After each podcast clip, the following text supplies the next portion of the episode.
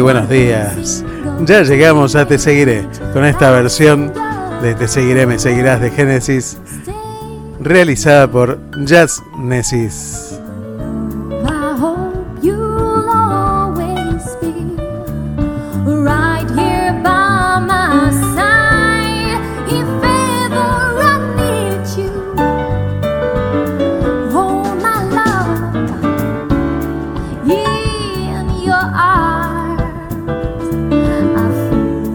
De Mar Vilaseca. Maravillosa versión yacera de Te seguiré, me seguirás. Bienvenidos a otro capítulo de Te seguiré.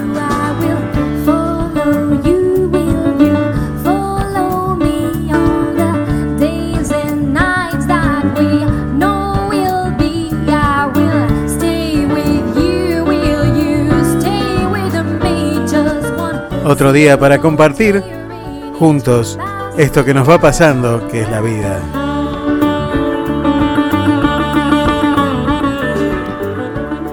Y donde me encuentro en este momento la temperatura supera los 34 grados. Seguramente vos de donde me estés escuchando, la historia es distinta.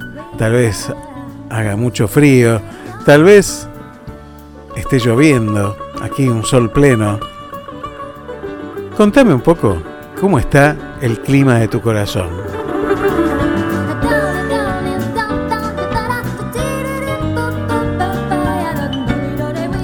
Y seguimos disfrutando de esta música maravillosa.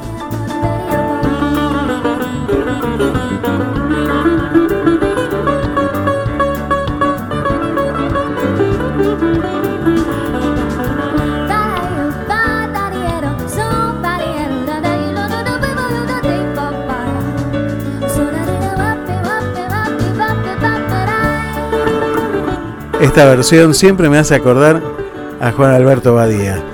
No sé, decime vos por qué.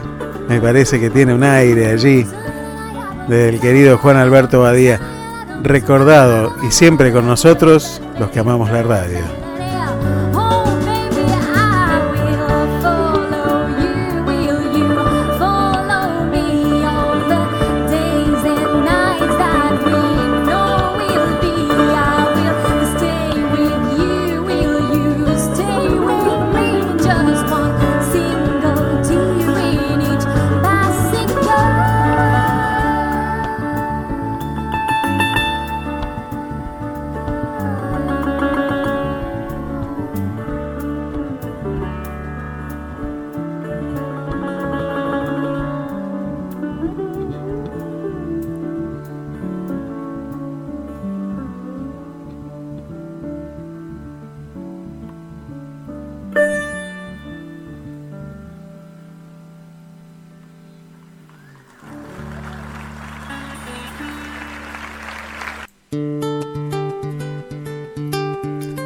Y la verdad que quería escucharlo, quería escucharlo completo el tema y, tratar de no interrumpirlo y pisarlo demasiado.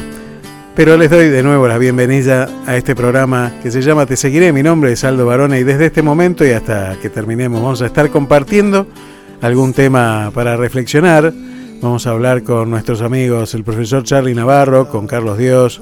Vamos a entrevistar hoy a, a una ex jueza en lo civil, que tiene un proyecto hace más de 20 años. Ella dirige un proyecto que se llama La justicia va a la escuela. Y vamos a estar hablando con ella justamente de ese proyecto para saber cómo va durante todo este tiempo, cómo fue creciendo. Bueno, toda su experiencia con respecto a un tema que para mí es muy importante, que reconoce la República en su origen, ¿no? Esta división de poderes tan necesaria en los países democráticos y tan necesario que conozcamos. Bueno, me gustaría conocer un poco más profundamente ese programa y justamente vamos a estar hablando con ella para que nos cuente de qué se trata. También vamos a estar compartiendo, por supuesto, muy buena música y los mensajes de ustedes que vayan llegando, los que han llegado ya la semana pasada. Bueno, saludos, siempre mandan saludos. Me gustaría saber cómo está el clima en tu vida en estos tiempos donde en la Argentina y en España parece que hay un paralelismo y parece que todo pasa por la política, ¿no? Que un cambio de gobierno va a cambiar la historia. Y yo pensaba en estos días donde el cambio climático se hace tan pronunciado y profundo. El otro día la temperatura en Irán llegó a la sensación térmica de 66 grados 7 décimas. El límite de temperatura en la que puede sobrevivir un ser humano y los animales. El mundo está llamando la atención, ¿no? El mundo sigue gritando desesperadamente que necesita un cambio. Y el cambio me parece que no tiene que ver con partidos políticos, sino que tiene que ver con decisiones políticas, con decisiones de una sociedad que aprenda a vivir de otra manera, sin generar tanto contaminación, tanta contaminación a, a partir de, cada uno de nosotros y empezar a recobrar ese planeta que nos fue regalado y que nosotros tenemos la responsabilidad de cuidar y de cuidar a todas las criaturas que habitan en él. Me parece que es un llamado de atención muy importante a provocar un cambio desde cada uno de nosotros. Y hoy con respecto a esto vamos a estar hablando de un tema que tal vez te suena al principio como como algo que tiene que ver con hacer buenas críticas. Y la verdad que tiene que ver con otra cosa. Tiene que ver con bueno, ya te voy a ir diciendo y desgranando el tema. El tema de hoy es la sana crítica. ¿Qué es la sana crítica? Bueno, vamos a estar hablando de ello en este día. Vamos a comenzar, si te parece, esta mañana con muy buena música y en este sentido, quiero convocar al querido Gustavo Cerati para comenzar en esta ciudad de la furia.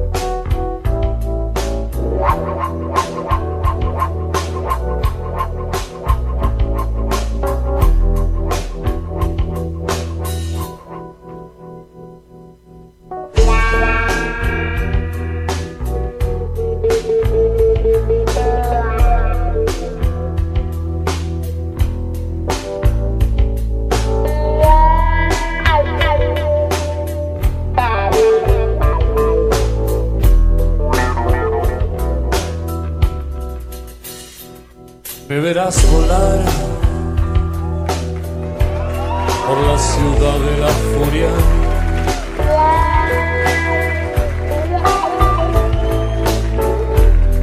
Donde nadie sabe de mí y yo soy parte de todos, nada cambiará con un aviso de curva.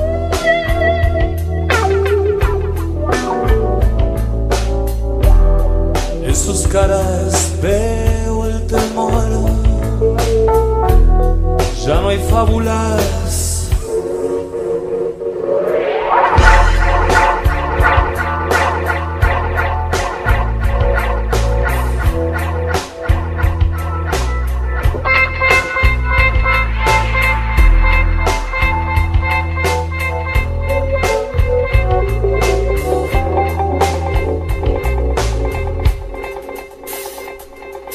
rozkaz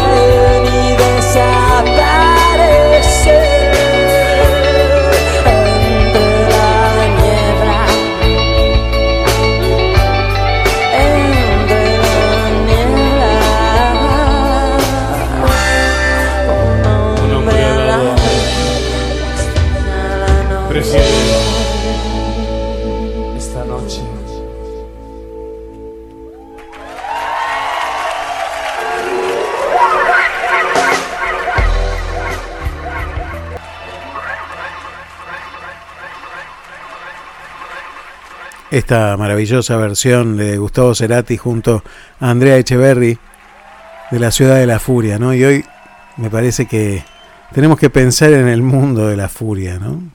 ¿Qué, qué está pasando en el mundo que nos llama la atención permanentemente, ya con su clima, ya con las reacciones de la naturaleza, las inundaciones enormes, todo lo que está pasando en nuestros días y que parece que no nos diéramos cuenta que tenemos que tomar decisiones importantes en nuestro mundo, ¿no?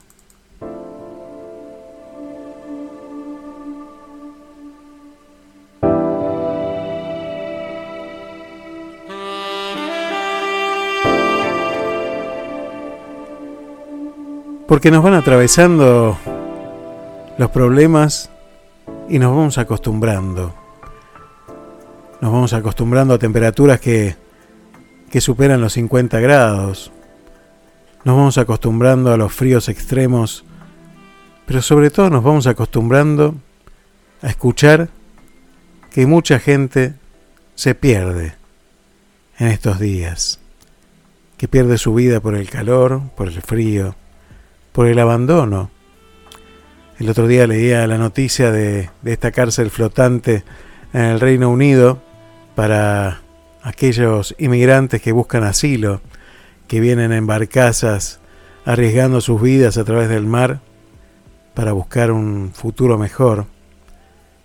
Y escucho a los gobiernos del primer mundo hablando de, de la imposibilidad de recibirlos. ¿no? Digo, todavía seguimos generando un mundo injusto, porque seguramente esos países que terminan echando a sus ciudadanos son serviles a ese primer mundo, en muchos sentidos. Tal vez África sea el ejemplo más claro del castigo que reciben sus ciudadanos por la enorme corrupción de sus gobiernos, corrompidos muchas veces por empresas, por otros gobiernos del primer mundo. Ya sabes, este es un espacio de reflexión donde te invitamos a pensar. Creo que aquí no tenemos la respuesta de nada. Creo que solamente tenemos la inquietud y nos hacemos preguntas. Y creo que el secreto de esta vida es saber hacernos preguntas.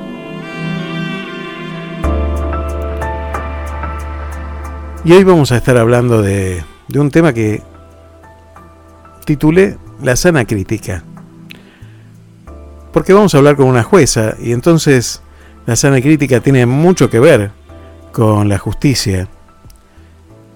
Y es un, un sistema donde los jueces tienen que analizar las pruebas de determinada manera para llegar a una sentencia, utilizando eso que se llama la sana crítica.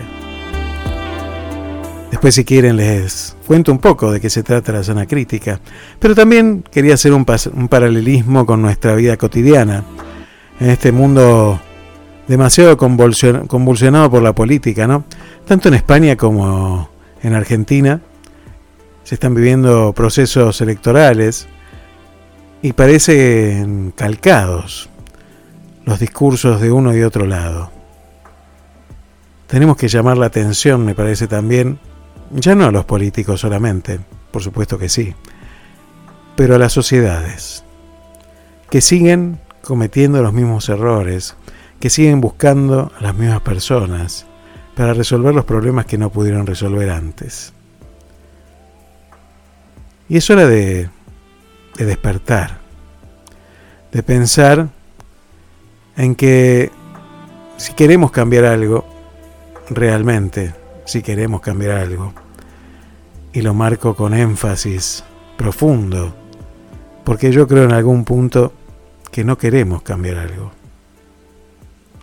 que en algún punto estamos cómodos y nos vamos acomodando a los cambios que, que nos proponen los diferentes gobiernos y nada más.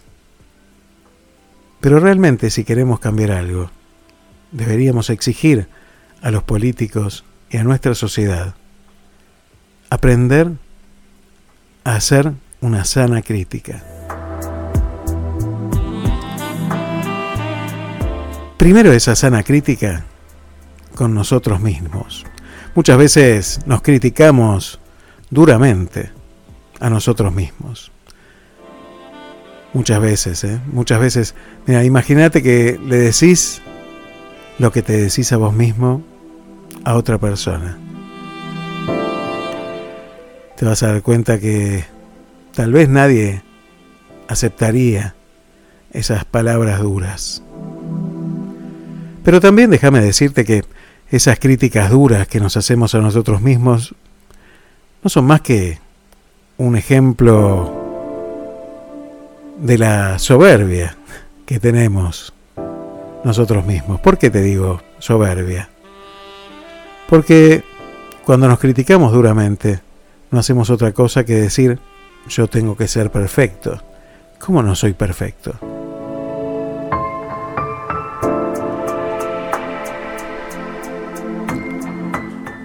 Y una vez que aprendemos a criticarnos sanamente, quiere decir que, que aprendemos a, crecer a partir de esas críticas y hacer un, un cambio profundo en nuestras vidas, podemos recién ahí empezar a hacer una crítica al otro. Desde, desde esa sanidad necesaria, ¿no? desde ese conocimiento profundo de saber por qué el otro dice lo que dice y desde dónde lo dice.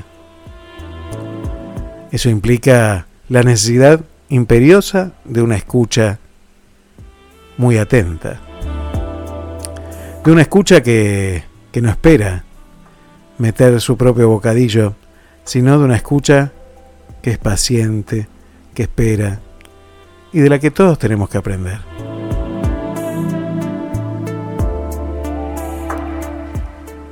Y te puedo garantizar que una vez que cada uno de nosotros logre esto, también la política va a cambiar. Primero porque no queremos escuchar más los discursos de discusiones etéreas que no sirven para nada,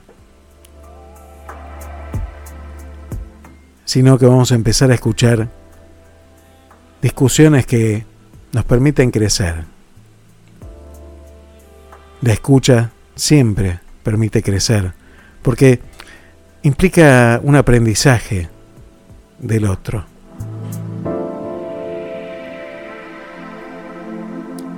Y si hay algo que hace falta hoy en día es justamente aprender de los demás. Escuchar, escuchar y escuchar.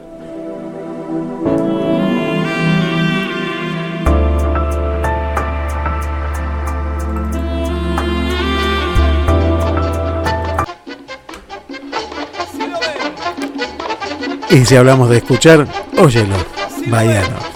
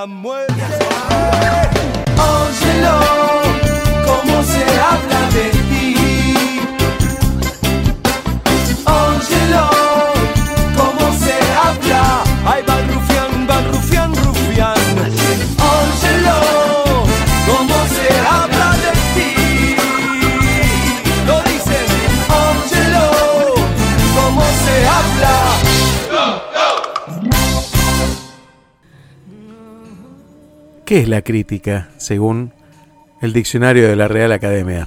Es el arte de juzgar de la bondad, verdad y belleza de las cosas. Cualquier juicio formado sobre una obra de literatura o arte, la censura de las acciones o la conducta de alguno, el conjunto de opiniones expuestas sobre cualquier asunto.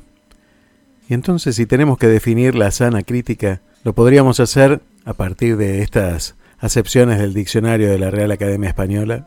En un sentido muy amplio, podemos decir que hablamos de sana crítica cuando se aplica un proceso de enjuiciamiento, atendiendo, como decíamos, a la bondad y verdad de los hechos, sin vicios ni error, mediante la lógica, la dialéctica, la experiencia, la equidad y las ciencias, y por supuesto la moral.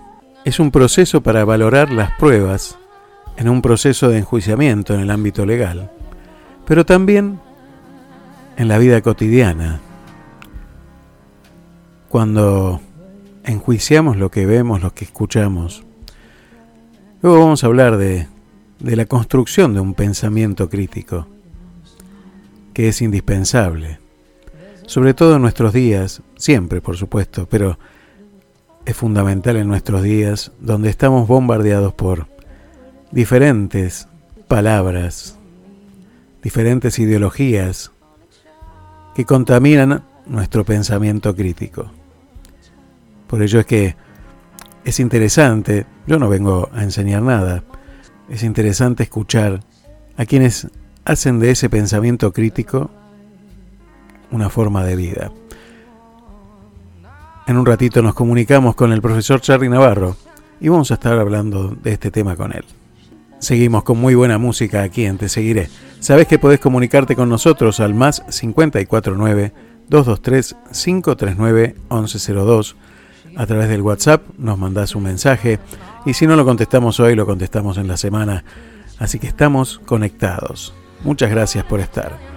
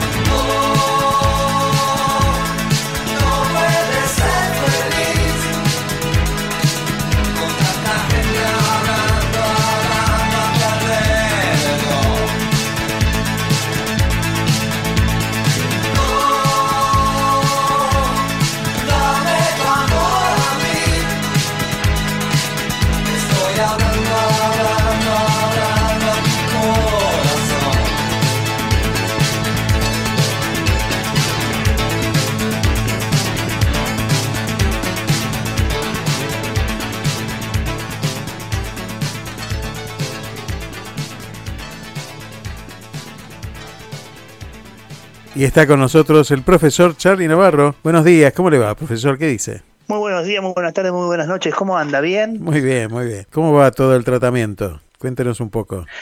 El tratamiento muy bien, haciéndole caso al médico intentando hacerle, eh, haciendo mucho deporte, mucha, mucho entrenamiento para que los músculos estén como corresponden y a partir de ahí continuar el, el día a día. Es, esto es día a día. Sí, sí. y tratando de estar un poquito mejor cada día. Dicen que el éxito es eso, ¿no? Es- Ir mejorando claro. día a día un poquito. Eso lo veníamos charlando hace, hace mucho tiempo ya en este programa. Así que estaba entrenado ya. Sí, sí, sí, sí. Cu- cu- Cuando me tomen algún examen, que no me lo critiquen tanto, y intentando volver, que va a ser duro, va a ser difícil, pero bueno, vamos a volver tranquilos. Creo que hay que aprender de los grandes. Los grandes no se ponen nerviosos, o por lo menos no lo aparentan. Aprendieron a disimularlo. O aprendieron a disimularlo sin críticas, sin criticar lo que corresponde, lo que no corresponde no. El que habla poco critica menos, así que venimos bien. Pero yo en esto pensaba en, en la, en la primera crítica sana, que es con nosotros mismos, ¿no? Y, y en este sentido a veces no somos muy, muy sanos en la, en la autocrítica a nosotros mismos, ¿no? Creo que el peor maestro, el peor maestro es uno mismo. El peor jefe es uno mismo. Uno siempre se pone la vara más alta de la que corresponde. Al, al divino botón. Qué antigüedad, ¿no? Al divino botón. por no decir a- por no decir Al al garete. pedo Por no decir al garete, que es más moderno. o al gas. No, bueno, bueno, bueno, déjelo ahí, déjelo ahí. No siga, no siga porque si no vamos a terminar mal. Eh, Creo, creo que criticarnos, criticarnos tiene que ser, primero tiene que pasar por la, por la puerta del hice todo lo que pude y después sigue la, la- la crítica. Hice todo lo que estaba a mi alcance, después sí la crítica.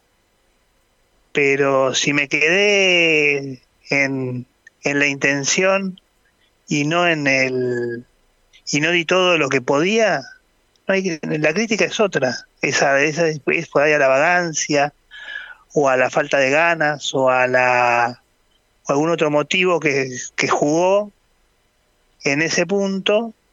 Entonces la crítica no tiene sentido, porque yo no di todo lo que podía. Creo que la crítica empieza ahí. En, ana- en analizar bien, bien el entorno, el, el momento en que se da la situación. Si está conforme a, a todo lo que a todo lo planificado, todo lo pactado, bueno, sí está bien. Entonces critiquemos el tiro, el tiro al hoyo. Pero si yo tengo, creo que si analizo, anali- analicemos todo bien, con crítica objetiva, sanamente, no locuras, ¿sí? Ahora, y yo pensaba en esto y, me- y digo, me parece que tiene que ver también con un poco de, de soberbia, ¿no? Eso de pensar que uno no puede equivocarse o que tiene que hacer las cosas de determinada manera. no- a mí no me puede pasar que esté haciendo esto tan mal. Y la verdad, ¿y por qué no me puede pasar? ¿Por qué?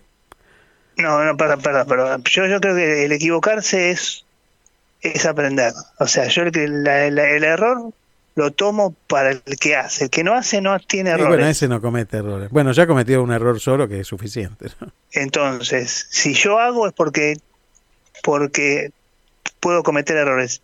Y si cometo errores, la crítica no está. La crítica tiene que ser la lección aprendida positiva y negativa. Positiva para poder seguir haciéndolo y negativa para no volver a hacerlo. Pero también uno es humano.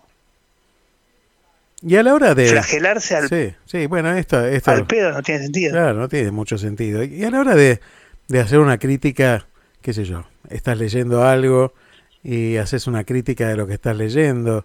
eh, vos sos muy lector y, y, y lees sobre diferentes temas. Digo, cuando tenés que plantarte frente a, a la crítica a los demás o a, a lo que estás leyendo, ¿desde dónde te plantás? ¿Qué haces? trato de ser lo más eh, cuidadoso posible para no, para que no, eh, o sea, yo por ejemplo entrego un examen y cuando entrego el examen, eh, las palabras que digo es, eh, revísenlo ustedes. Si está mal corregido, díganme. Y si está bien corregido, y la nota que pongo, la, la tra- tra- tra- trato que sea pareja. Trato de, que- de- de- de- de que la corrección sea igual en todos los exámenes. ¿Por qué? Porque uno por ahí pone un aplazo en uno y puede estar diciendo a ese tipo se va de la facultad. O sea, eh, la consecuencia, la crítica, es lo que me preocupa. Eh, qué, qué difícil ese tema que acabas de tocar, ¿eh? ¿Y dónde se tiene que plantar uno? Porque, porque muchas veces uno puede seguir, che, mira, me parece que vos estás haciendo las cosas mal. Y por esa persona no tiene problemas con la casa, no tiene laburo, o sea, eh, hay que ver muchas cosas. Entonces, cuando, cuando uno tiene, tiene todo el, el, el- el entorno más o menos visto, ahí sí puedes decir, sos un hijo de... eh, había un examen y no viniste, o sea, había que venir y no viniste, podrías haber venido y no lo hiciste, lo podrías haber hecho de tal o cual forma y no lo hiciste, y, y no tenías por qué, no te pasa nada. Ahora, eh, ponerte en, eh, en los zapatos del otro, para, para, para, para- primero para criticar tenés que ponerte en los zapatos del otro. Qué Y interesante. para ¿no? ponerte en los zapatos del otro tenés que conocerlo. O conocer por lo menos en qué situación está. Me parece hiper interesante. Me parece muy interesante el tema que, que sacaste, porque habla de, del contexto en el que suceden las cosas. Entonces, a la hora de la crítica, uno tiene que escuchar primero, ¿no? O sea, comprender lo que el otro quiere decir en la situación en la que lo dice. Y tratar de, de ponerse en el lugar del otro implica también un esfuerzo, ¿no? Implica un tiempo. Digo, hoy la sociedad me parece que no tiene tiempo para todo esto. Imagínate que hoy estamos hablando de la inteligencia artificial que eh, directamente evalúa en base a datos que uno le tira a la computadora. Entonces, todo en forma automática y a través de un razonamiento mecánico este, tiene un resultado. Y el ser humano tiene algo que lo hace distinto, ¿no? Que puede dedicar este tiempo para tratar de conocer a la otra persona, de ponerse en el lugar del otro. Algo que nos diferencia como humanos, que nos da como un rasgo humano para poder identificar a la otra persona, desde dónde dice las cosas. Creo que nos hace falta un poco de este tiempo a nuestra sociedad, ¿no? todo lo que lleva tiempo vale. Y no es lo mismo criticar que opinar, y no es lo mismo criticar que eh, poner en juicio. Porque cuando uno pone, cuando uno critica, muchas veces pone en juicio, pone en tela de juicio la idoneidad de la otra persona, Claro. la, la lealtad, la fe, la esperanza. Ponen, ponen eh, en tela de juicio muchas cosas. Hay que tener mucho cuidado cuando uno critica. ¿Y criticar para qué? ¿Por el hecho de criticar? ¿Por estar en, en- en polémica en el bar? Y darle... O mejor es el silencio. O la oración. Que Dios lo ayude, que Dios le dé, le dé todo lo mejor para que pueda salir de este momento y si los y si hizo una una macana Dios sabrá por que Dios lo juzgue no yo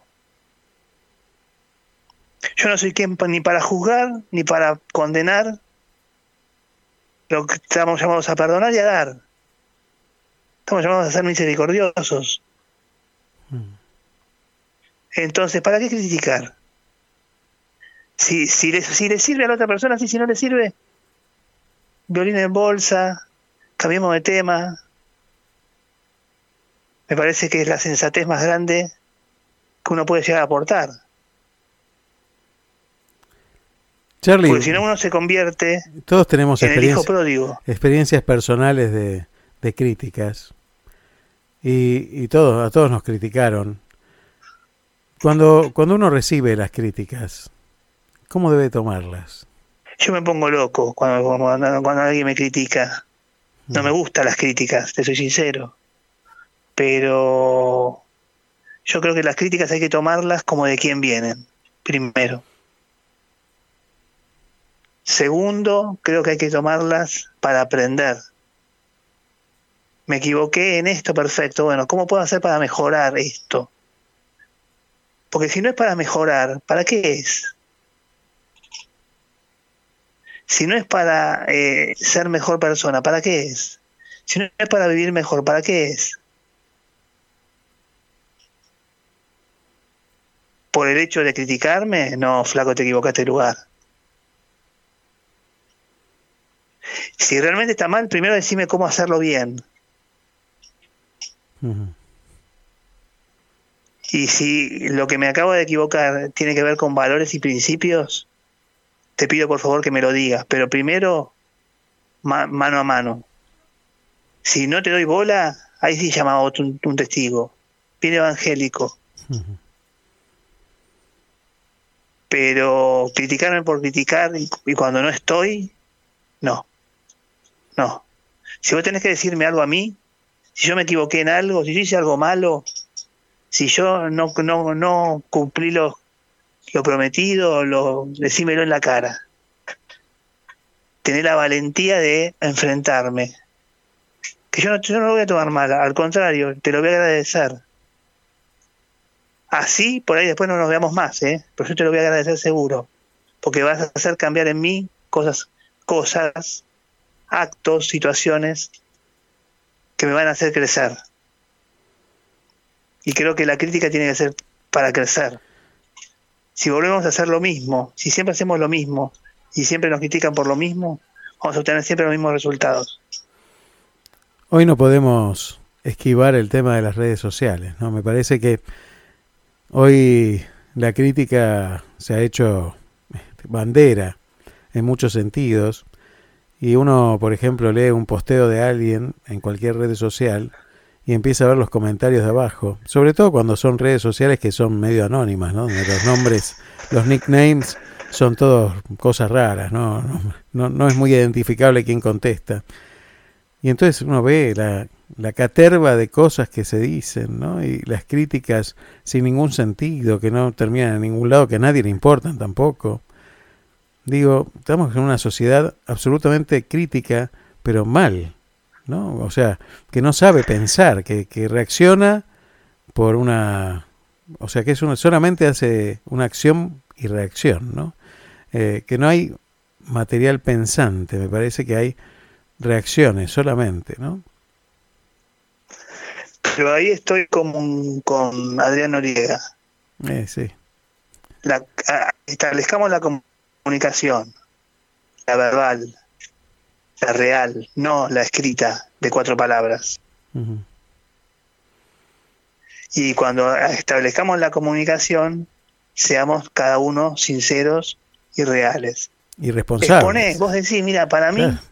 para mí esta, este es esto de color verde. Y lo dice Carlos Navarro. Y bueno, y bancátela después. Uh-huh. Pues es otra. Hay que bancarse la crítica. Sí, sí, sí si, si vos, si, si, si tenés la, la valentía de hablar, tenés la valentía de escuchar después y de volver a, a, defender tu idea, porque también hay otra cosa, la crítica muchas veces eh, es importante ma mantener la idea de uno, no ser, no ser panqueque. Sí, sí, claro. Bueno, mantener la idea de uno, pero no imponer la idea de uno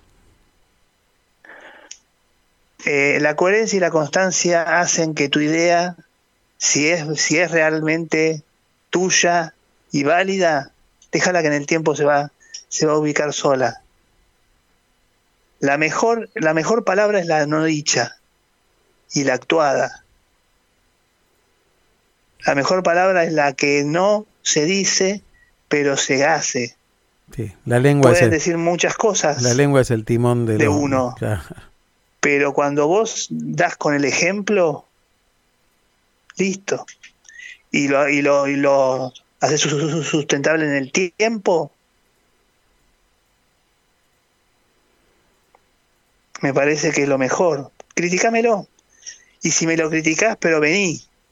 Vení a ayudarme a salir de acá. Está bueno. Está muy bueno para pensar. Porque la crítica, Sí, está bueno para pensar. la crítica está buena si, me- si hace cambiar algo. Si no hace cambiar nada, ¿para qué la crítica? Sí, sí, uno hoy... A ver, el, el tema de hoy tiene que ver con este, una forma de análisis de la prueba que tienen los jueces, ¿no? Esto es- se llama así, sana crítica. Ahora, Ajá. Este, al momento de evaluar, justamente, uno debería utilizar estos parámetros para, para pensar.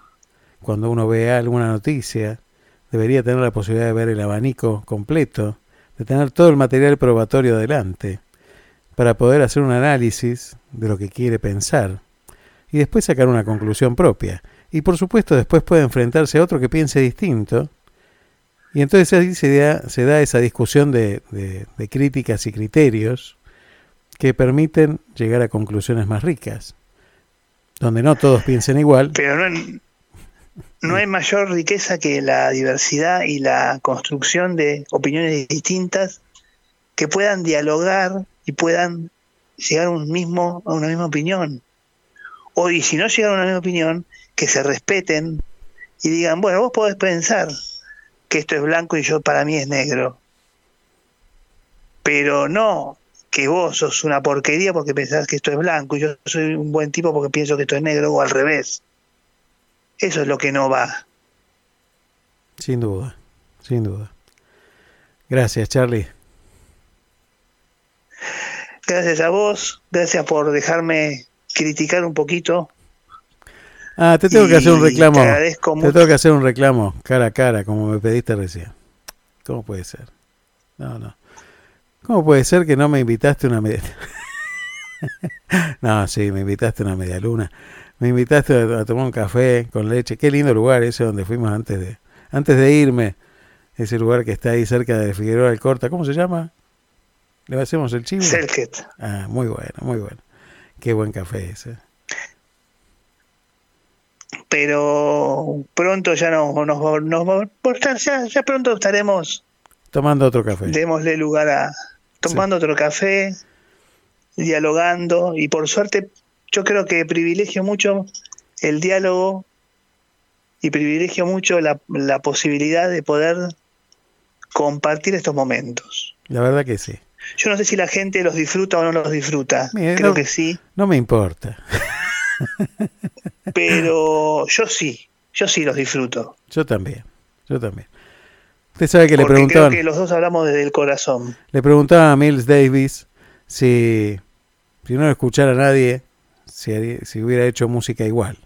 Y dijo que sí. Y yo le digo lo mismo. ¿Qué quiere que le diga? La verdad, que si nos escucha o no nos escucha, me da lo mismo. Este, si a alguno le sirve, bienvenido sea. A mí me sirve. ¿A usted le sirve? A mí me sirve mucho. Bueno, fantástico. Ya está, tarea realizada. un saludo a todos los oyentes, ¿eh? les mandamos un beso grande. Gracias, Charlie. Los, los quiero mucho y cuídense mucho. Y nos estamos viendo. Tenés muchos oyentes Gracias que mandan mensajes sábado a sábado para mandarte saludos a vos. Así que un abrazo grande para todos. Gracias, gracias, gracias. Chau, chau.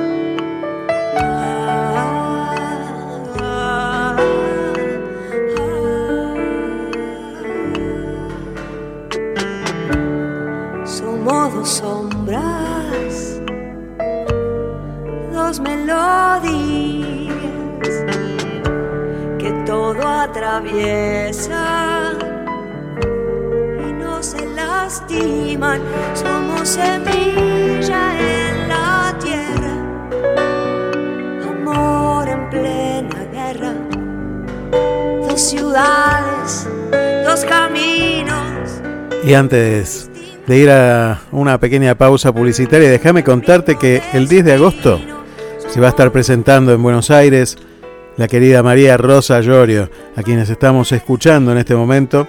Se va a presentar en el Café La Humedad, en la calle Carlos Calvo, 2540 de la ciudad de Buenos Aires. Puedes adquirir tus entradas a través de un mensaje por WhatsApp al 11 6165 9130. Te lo repito, 11 6165 9130. Y puedes escuchar y encontrarte con esta querida cantante de nuestro rock argentino, emblema de nuestro rock argentino, fundacional de nuestro rock argentino. Vas a poder escuchar esa voz maravillosa de María Rosa Llorio.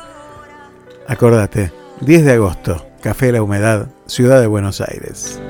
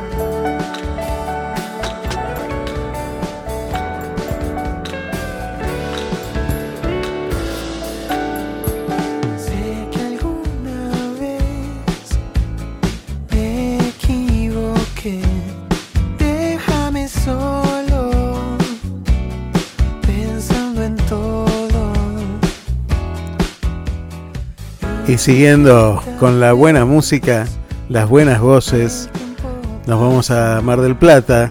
Y el 18 de agosto se va a estar presentando en el Teatro Colón de Mar del Plata León Sánchez.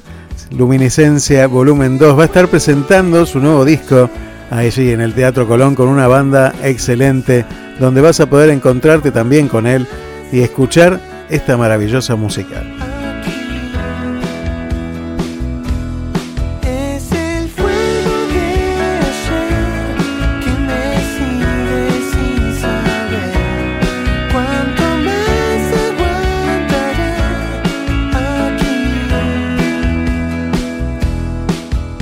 Las entradas ya están a la venta ahí en Hipólito Yrigoyen 1605, ahí en, en el Teatro Colón. Perdón, perdón. Hipólito Yrigoyen 1665. Allí donde está el Teatro Colón. Justamente allí abajo vas a poder encontrar las entradas para ir a ver el 18 de agosto a León Sánchez presentándose y presentando su nuevo disco.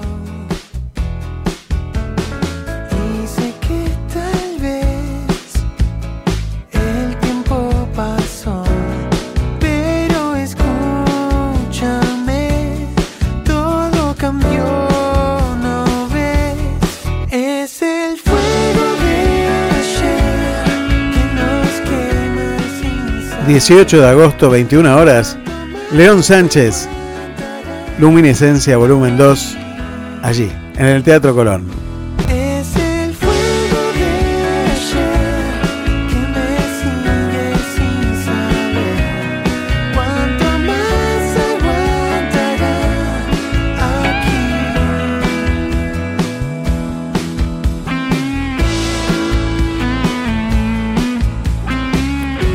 Vamos a una brevísima pausa y regresamos enseguida. ¿eh? Ya vamos a estar comunicados con la doctora Virginia Simari para hablar sobre la justicia va a la escuela. Bueno, muy interesante ese tema para desarrollar en estos tiempos, ¿no?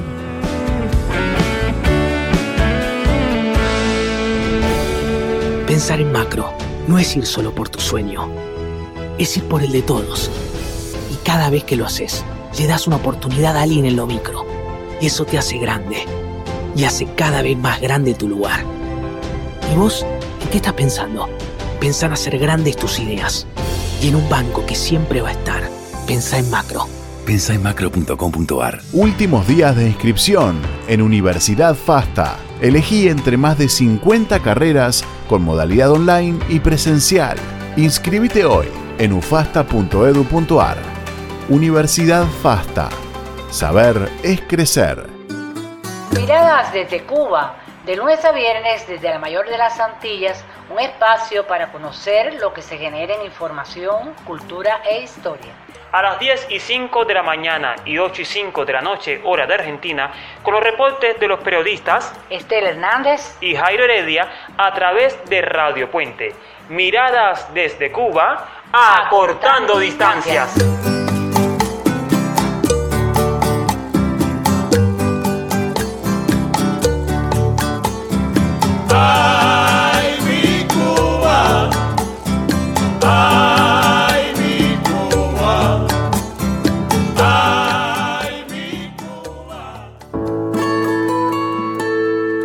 Emprender un nuevo desafío, dejar tu país y tu casa puede generar emociones y pensamientos que no te imaginabas. Haces un esfuerzo por mostrarte bien, pero internamente tenés dudas o miedo de haberte equivocado. ¿Te sentís mal o culposo por creer que te perdés eventos significativos por la distancia? ¿Te preocupa que tus hijos pierdan sus raíces o que no puedan adaptarse o ser incluidos en su nuevo colegio? ¿Alguna vez te sentiste así? Hoy podés contar con ayuda para acompañarte a construir una nueva forma de vida en tu nuevo lugar. Licenciada Verónica Vela Ustegui Goitía. Para contactarse desde cualquier lugar del mundo a través de WhatsApp más 549 11 54 56 20 58 más 549 11 54 56 20 58. Licenciada en Psicología, matrícula nacional 31788. Estar bien aunque estés lejos de casa. Here comes the sun. Here comes the sun. I say it's alright. Música. Cena. Es un manjar. Cochera. Buena música en vivo, ricos platos con promos especiales y cochera sin cargo. Conciertos en el patio. Tu programa para todos los miércoles. Los Gallegos. Nuestro lugar. Quédate en Radio Puente www.estacionradiopuente.com.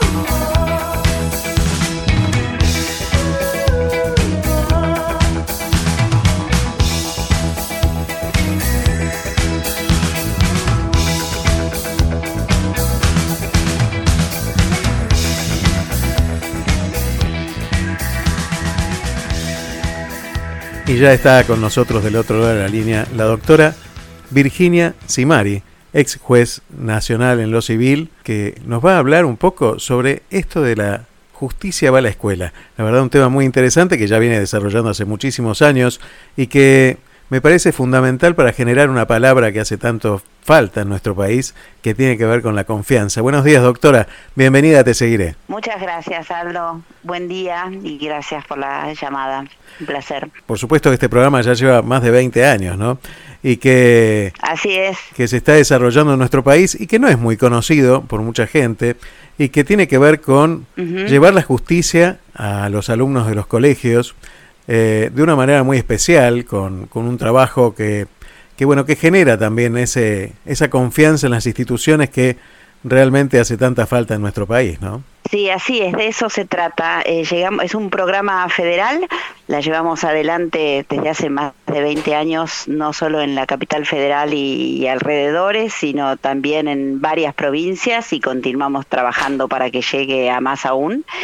Y de lo que se trata es eh, trabajar con los jóvenes, que son, digamos, nuestro futuro, los, los que están en las puertas de convertirse en ciudadanos activos, para dar a conocer de qué se trata la justicia, la tarea de los jueces, por qué necesitamos un poder judicial, por qué la constitución y la estructura de nuestra república prevé la existencia de los jueces, de un poder judicial que tiene que ser fuerte e independiente, cuál es su rol y a la vez trabajamos en lo que tiene que ver con el valor justicia más allá de lo judicial, jurisdiccional, sino el valor El valor. justicia en el obrar cotidiano para desarrollar eh, ciudad- ciudadanía responsable Tal cual.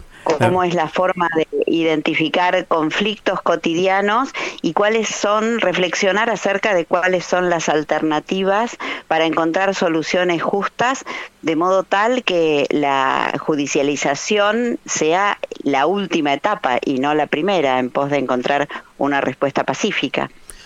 Se ha banalizado un poco el término de justicia, ¿no? Hoy eh, se habla de justicia por todas partes, se pide justicia en cualquier momento y, y han ocupado también los medios de comunicación muchas veces ese lugar, ¿no? El lugar de, de- de establecer y de juzgar eh, muy prematuramente muchas veces, por no decir la mayoría de las lo veces. que se llama la, Claro.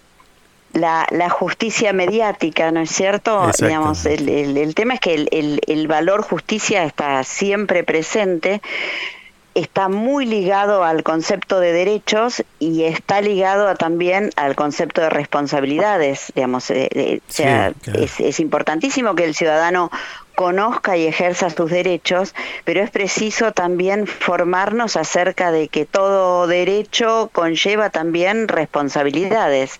Y en, y en eso estamos, trabajando con los jóvenes con una modalidad de taller participativo que les llega en, en- un lenguaje y una modalidad muy accesible y que los vuelve protagonistas de cada uno de los talleres que conforman el total del programa formativo.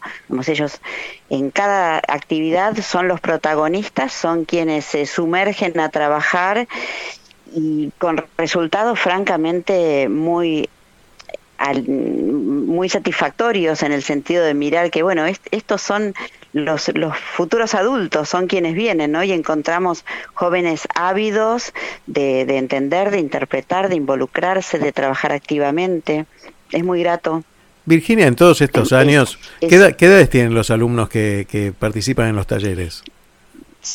un promedio de 16, 17 años. Son adolescentes que están poco antes de, terminar el colegio secundario. Eh, quiere decir que eh, ya después de 20 años ya tenemos profesionales en, en la calle este, que han participado de estos Así talleres. es, así es. Y, y siguen Y participando. de hecho, de- a- algunos, y claro, de hecho, algunos eh, comprometidos con, con seguir colaborando con el programa, algunos ocupando lugares muy interesantes en, en diversas actividades de la sociedad. Seguimos en contacto con algunos de ellos. Y, y siempre, siempre de modo recurrente, digamos, llega algún mensaje que es este muy, muy alentador para nosotros. También así los docentes y los directivos ¿no? La verdad es que se deja una huella, que es lo que se pretende, por otra parte. Y de- trabajamos con los jóvenes porque son los replicadores inmediatos en su ámbito educativo, social, deportivo familiar y, y eso sucede efectivamente, ¿no? Y entonces, digamos, van, van transcurriendo los años y, y vienen estas devoluciones absolutamente positivas. Eh, El eje está trabajar sobre todo, más allá de que la excusa y, y- y el propósito es que conozcan y el Poder Judicial, con el conocimiento viene la construcción de confianza y el fortalecimiento de la institución, ¿no? Es como, como un hilo que conduce hacia esos propósitos.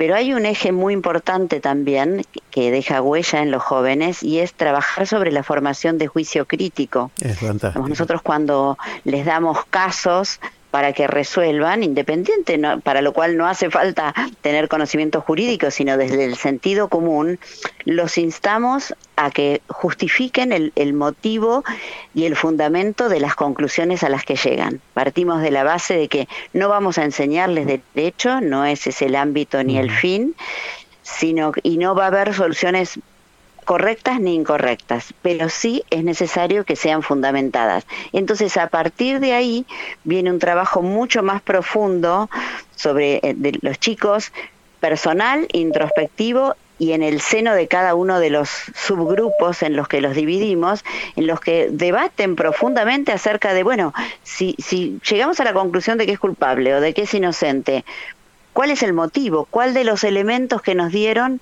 permiten sostener esta decisión? Y ahí es cuando se produce un quiebre muy interesante en, en la capacidad de razonamiento de ellos y de expresarlo. Y este es un, un capital que le queda a los chicos. el análisis de lo que se escucha, lo que se ve, de lo que se recibe como, como prueba en este caso, pero también en el ejercicio cotidiano esto es fundamental, ¿no? Hoy que eh, tenemos tanta diversidad de información que llega por distintos lugares, el tener un- un- una sana crítica y un criterio de razonabilidad me parece que es fundamental, ¿no? En esta, en esta sociedad que estamos generando y que estamos tratando de, de- de desarrollar, donde los jóvenes son fundamentales en este punto, ¿no? Me parece que esa crítica Exacto, es... Aldo, ese, ese es el punto. Es, ese que, que usted está identificando es el, el nudo del programa y creo que es su capital valioso. En, eh, por, por eso mismo es que muchas veces la metodología del programa es muy modelizable y aplicable para, para satisfacer otras necesidades sobre las que uno quiera hacer incidencia. Es, es- es- esta es la clave, ¿no? La, posibilidad de contribuir a desarrollar ese juicio crítico que, que después nos, nos acompaña para eh, hacer la vida este, más eh, sencilla en el sentido de eh, evitar y solucionar conflictividades, tener la capacidad crítica de tomar decisiones previo análisis acerca de, de- la información que está llegando ¿no? y las situaciones que nos rodean. Algunas, algunas profesiones hemos recibido alguna, algún tipo de formación eh, paternalista, digámoslo así, eh, y, y hemos estado como distanciados de la sociedad, ¿no? Hemos como mantenido una cierta distancia, ya sea abogados, médicos, arquitectos, ¿no? Con, con algún, algún idioma demasiado técnico, muchas veces lejano a, a la gente. Así es. Y, y esto me parece Así que tiene que ver con acercar eh, una, una, justamente, una de las profesiones que más lejana estaba de, de la sociedad, que era la de ser juez, eh, y, y uno lo Sí. veía siempre en un estrado este, lejano y, y en una altura diferente, y es acercarlo al llano, ¿no? Es acercarlo a lo cotidiano y a esta realidad que es tan necesaria en nuestro país, ¿no? Sí, sí, sí, sí, así es. Bueno, por eso, eh, además de las características de la metodología y el trabajo en talleres participativos, el hecho de que los chicos tengan en el aula a jueces, traba- jueces, fiscales y defensores públicos, por supuesto, colegas magistrados, trabajando codo a codo con ellos, este, y que vean que es eh, un profesional de carne y hueso, comprometido con la humano, sociedad, al que le suceden cosas como a cualquier mortal, eh, es como un impacto adicional, un capital que les queda, sí, sí, sí. Me parece algo maravilloso. Por ese lado lo entiendo todo y entonces lo tengo eh, como muy claro y digo, Qué fantástico. Ahora digo, del otro lado, del lado de los educadores, del lado de los, eh, de los colegios, digo, ¿cómo es recibida esta idea y, y- y qué tipo de formación también se requiere a quienes van a recibir o, o van a impartir esta, estos talleres? Bien, eh, la recepción por parte de los docentes, directivos y de las instituciones en general es, es muy buena. De hecho, cuando comenzamos hace más de 20 años, por supuesto que parte prioritaria de la agenda era acceder a los colegios. Ahora ya, digamos, tiene el camino abierto y, y, digamos, hay como lista de espera, vamos Claro. satisfaciendo. Nosotros vamos a, a- a colegios públicos, privados, laicos, religiosos, todo perfil de colegio, porque Perfecto. todo perfil de colegio es el semillero de la sociedad mañana, ¿no es cierto? Por Todo- supuesto. todos los, los matices y todas las características. Es, es muy bien recibido en el más del 90% de los casos en- los que se, se ofrece, más allá de que ya le digo, ahora son los colegios los que vienen a pedirlo, eh, tiene muy buena recepción en términos de abrir las puertas. Y una vez que se llevó a cabo la experiencia, eh, el colegio queda eh, pegado al programa futuro, digamos, lo- ya, ya queda para los años siguientes, lo siguen eh, solicitando porque es muy, muy buena la experiencia. Eso en cuanto a los colegios. En- me preguntaba también acerca de cómo es la formación, formación de para quienes- quienes, quienes- imparten los exactamente, talleres. exactamente. Claro, bueno, quienes, quienes imparten im- barra impartimos los talleres eh, somos los propios jueces, fiscales y defensores públicos. Claro. El, el colegio tiene un, un rol absolutamente pasivo, por eso es que, por otra parte, valoramos y agradecemos tanto que nos abran las puertas, porque tenemos acceso a un aula con adolescentes en circunstancias en las que el colegio no va a tener durante esas dos horas cátedras que dura cada uno de los talleres, eh, de los dos talleres en, en, en el- en la sede del colegio, ninguna incidencia. Entonces, quienes dan los talleres eh, son los, los propios magistrados. Y en lo- el entrenamiento para llevarlo a cabo es, eh, lo- siempre lo denominamos como que es el antientrenamiento, porque decimos, eh, hacemos mucho hincapié en que no vamos a enseñar nada. Claro. De modo tal que muchas veces los colegas entusiastas dicen, me dicen, bueno, quiero incorporarme a la lista de este, magistrados que participan del programa. Dicen, yo creo que tengo un punto a favor porque soy docente universitario, entonces siempre decimos, bueno, olvídate que sos docente porque no vamos a enseñar, vamos a trabajar y construir conocimiento a partir de la demanda de los chicos. Nosotros vamos a provocar llevando casos sencillos por supuesto y herramientas para el razonamiento y vamos a ir satisfaciendo este, y construyendo conocimiento juntos y esta es la clave porque nosotros no no vamos a bajar línea de ningún tema sobre el que los chicos no hayan preguntado porque sabemos que eso no, no lo van a incorporar, no les va a interesar porque no lo preguntaron. En cambio es una infinidad eh, de, de cosas las que sí preguntan a partir de este ejercicio de razonamiento y, y, so- y es sobre esa sobre la que vamos a explicar. Así que bueno, el, el entrenamiento es muy peculiar en ese sentido, pero absolutamente necesario y hace a la diferencia de los resultados de los talleres, en la medida en que tengamos claro que no vamos a explicarles derecho. Y Virginia, yo te quiero empezar a preguntar algunas cuestiones que tienen que ver más con tu persona. Y en este sentido, quisiera saber qué te dejó todo este tiempo, todos estos, estos talleres que fuiste haciendo. ¿Qué aprendiste durante todo este tiempo? Oh, infinitamente y sigo aprendiendo.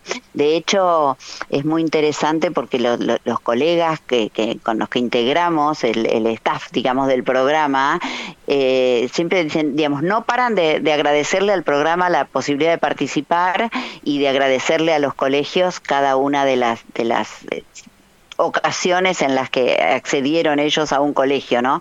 Eh, somos nosotros quienes aprendemos con los chicos. Eh, sobre todo, por un lado, es eh, muy, muy alentador en términos de, de qué se viene en la sociedad, porque si nosotros tenemos que, que imaginar y medir cómo es la sociedad que viene, a partir de lo que vemos en términos del desempeño y compromiso de los jóvenes, este, podemos estar absolutamente tranquilos. Por supuesto que, que no, no tengo una mirada solamente romántica e hiperoptimista y todos sabemos cuál es la problemática a futuro inmediato, no solo del país, sino de la región y global. O sea, son muchos los problemas, pero es muy llamativo eh, lo que uno ve allí. Y, y no es un dato menor, si vos ves a jóvenes trabajando, eh, comprometidos con razonar, con, con buscar este, una, una respuesta razonable y, con encontrarla y construirla eh, es, muy, muy grato. La verdad que es, es muy grato. Eh, ahora el, el programa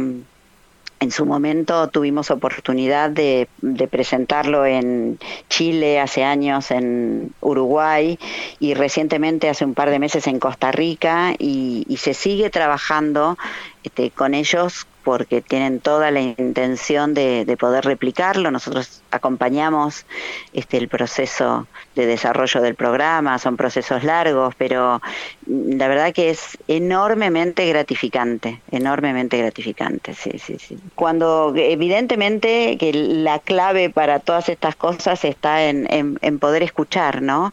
Este, y en todo caso brindar a partir de, de haber procesado lo, lo que uno escuchó, digamos eh, creo que esa es la clave. Vos sabés que justamente... es un aprendizaje continuo. Esto te quería decir, porque me da la sensación, uno cuando a veces recorre las, las salas de profesores, se encuentra con algunos diálogos de profesores que desalientan, ¿no? Que dicen, no, este grupo es terrible, eh, no, este, mira que este es conflictivo, este, no este grupo no trabaja nada, no hacen nada. Tal cual. Pero me parece a mí, me parece a mí que eh, los chicos necesitan estar incentivados con algún tema que les llame la atención y con, con algo que les despierte el interés por trabajar, ¿no? ¿Esto lo descubrís con estos talleres? Claro, claro, absolutamente. Y de hecho puede suceder, digamos, más allá de que hablamos de más de 20 años de experiencia y, si se quiere mucho oficio en este tema, eh, a nosotros en, el diseño y, e implementación de los programas nos, nos acompaña también una socióloga y pedagoga, o sea, hay, como un trabajo profesional que nos permitió desarrollar eh, esta modalidad que nos garantiza llegar a tener incidencia sobre los chicos. Y, sucede, decía que más allá de, la experiencia de tantos años, de pronto uno se encuentra con un grupo que tiene características distintas a las que se podía suponer, y ahí va de nuevo el prejuicio, a ver, se supone que este grupo esto o lo otro, y rápidamente hay que apelar a la, a la cajuela de herramientas pedagógicas para ir sorteando eh, quizás eh, un, un, escenario de un poco más de, de desidia o desinterés o lo que fuere, y siempre es un desafío para el adulto y para el profesional, digamos, si, si, si los chicos no manifiestan interés es, porque el adulto se está, no está encontrando la forma. Eh, yo creo que es una responsabilidad no solo en el marco del programa y en la educación, sino en todos los órdenes de la vida, ¿no? Como padres, en, en todos los, los órdenes. Hay, hay una cuota de responsabilidad de quien está intentando compartir o llevar algo, de, de garantizar que eso llegue y sea bien recibido, si no, quiere decir que no está sirviendo y no, no podemos enojarnos con quien no lo, no lo está aceptando o aprovechando. Los chicos... Bueno, es el desafío de reconvertirse. Nosotros, perdón, una cosita más, Aldo. Sí, sí.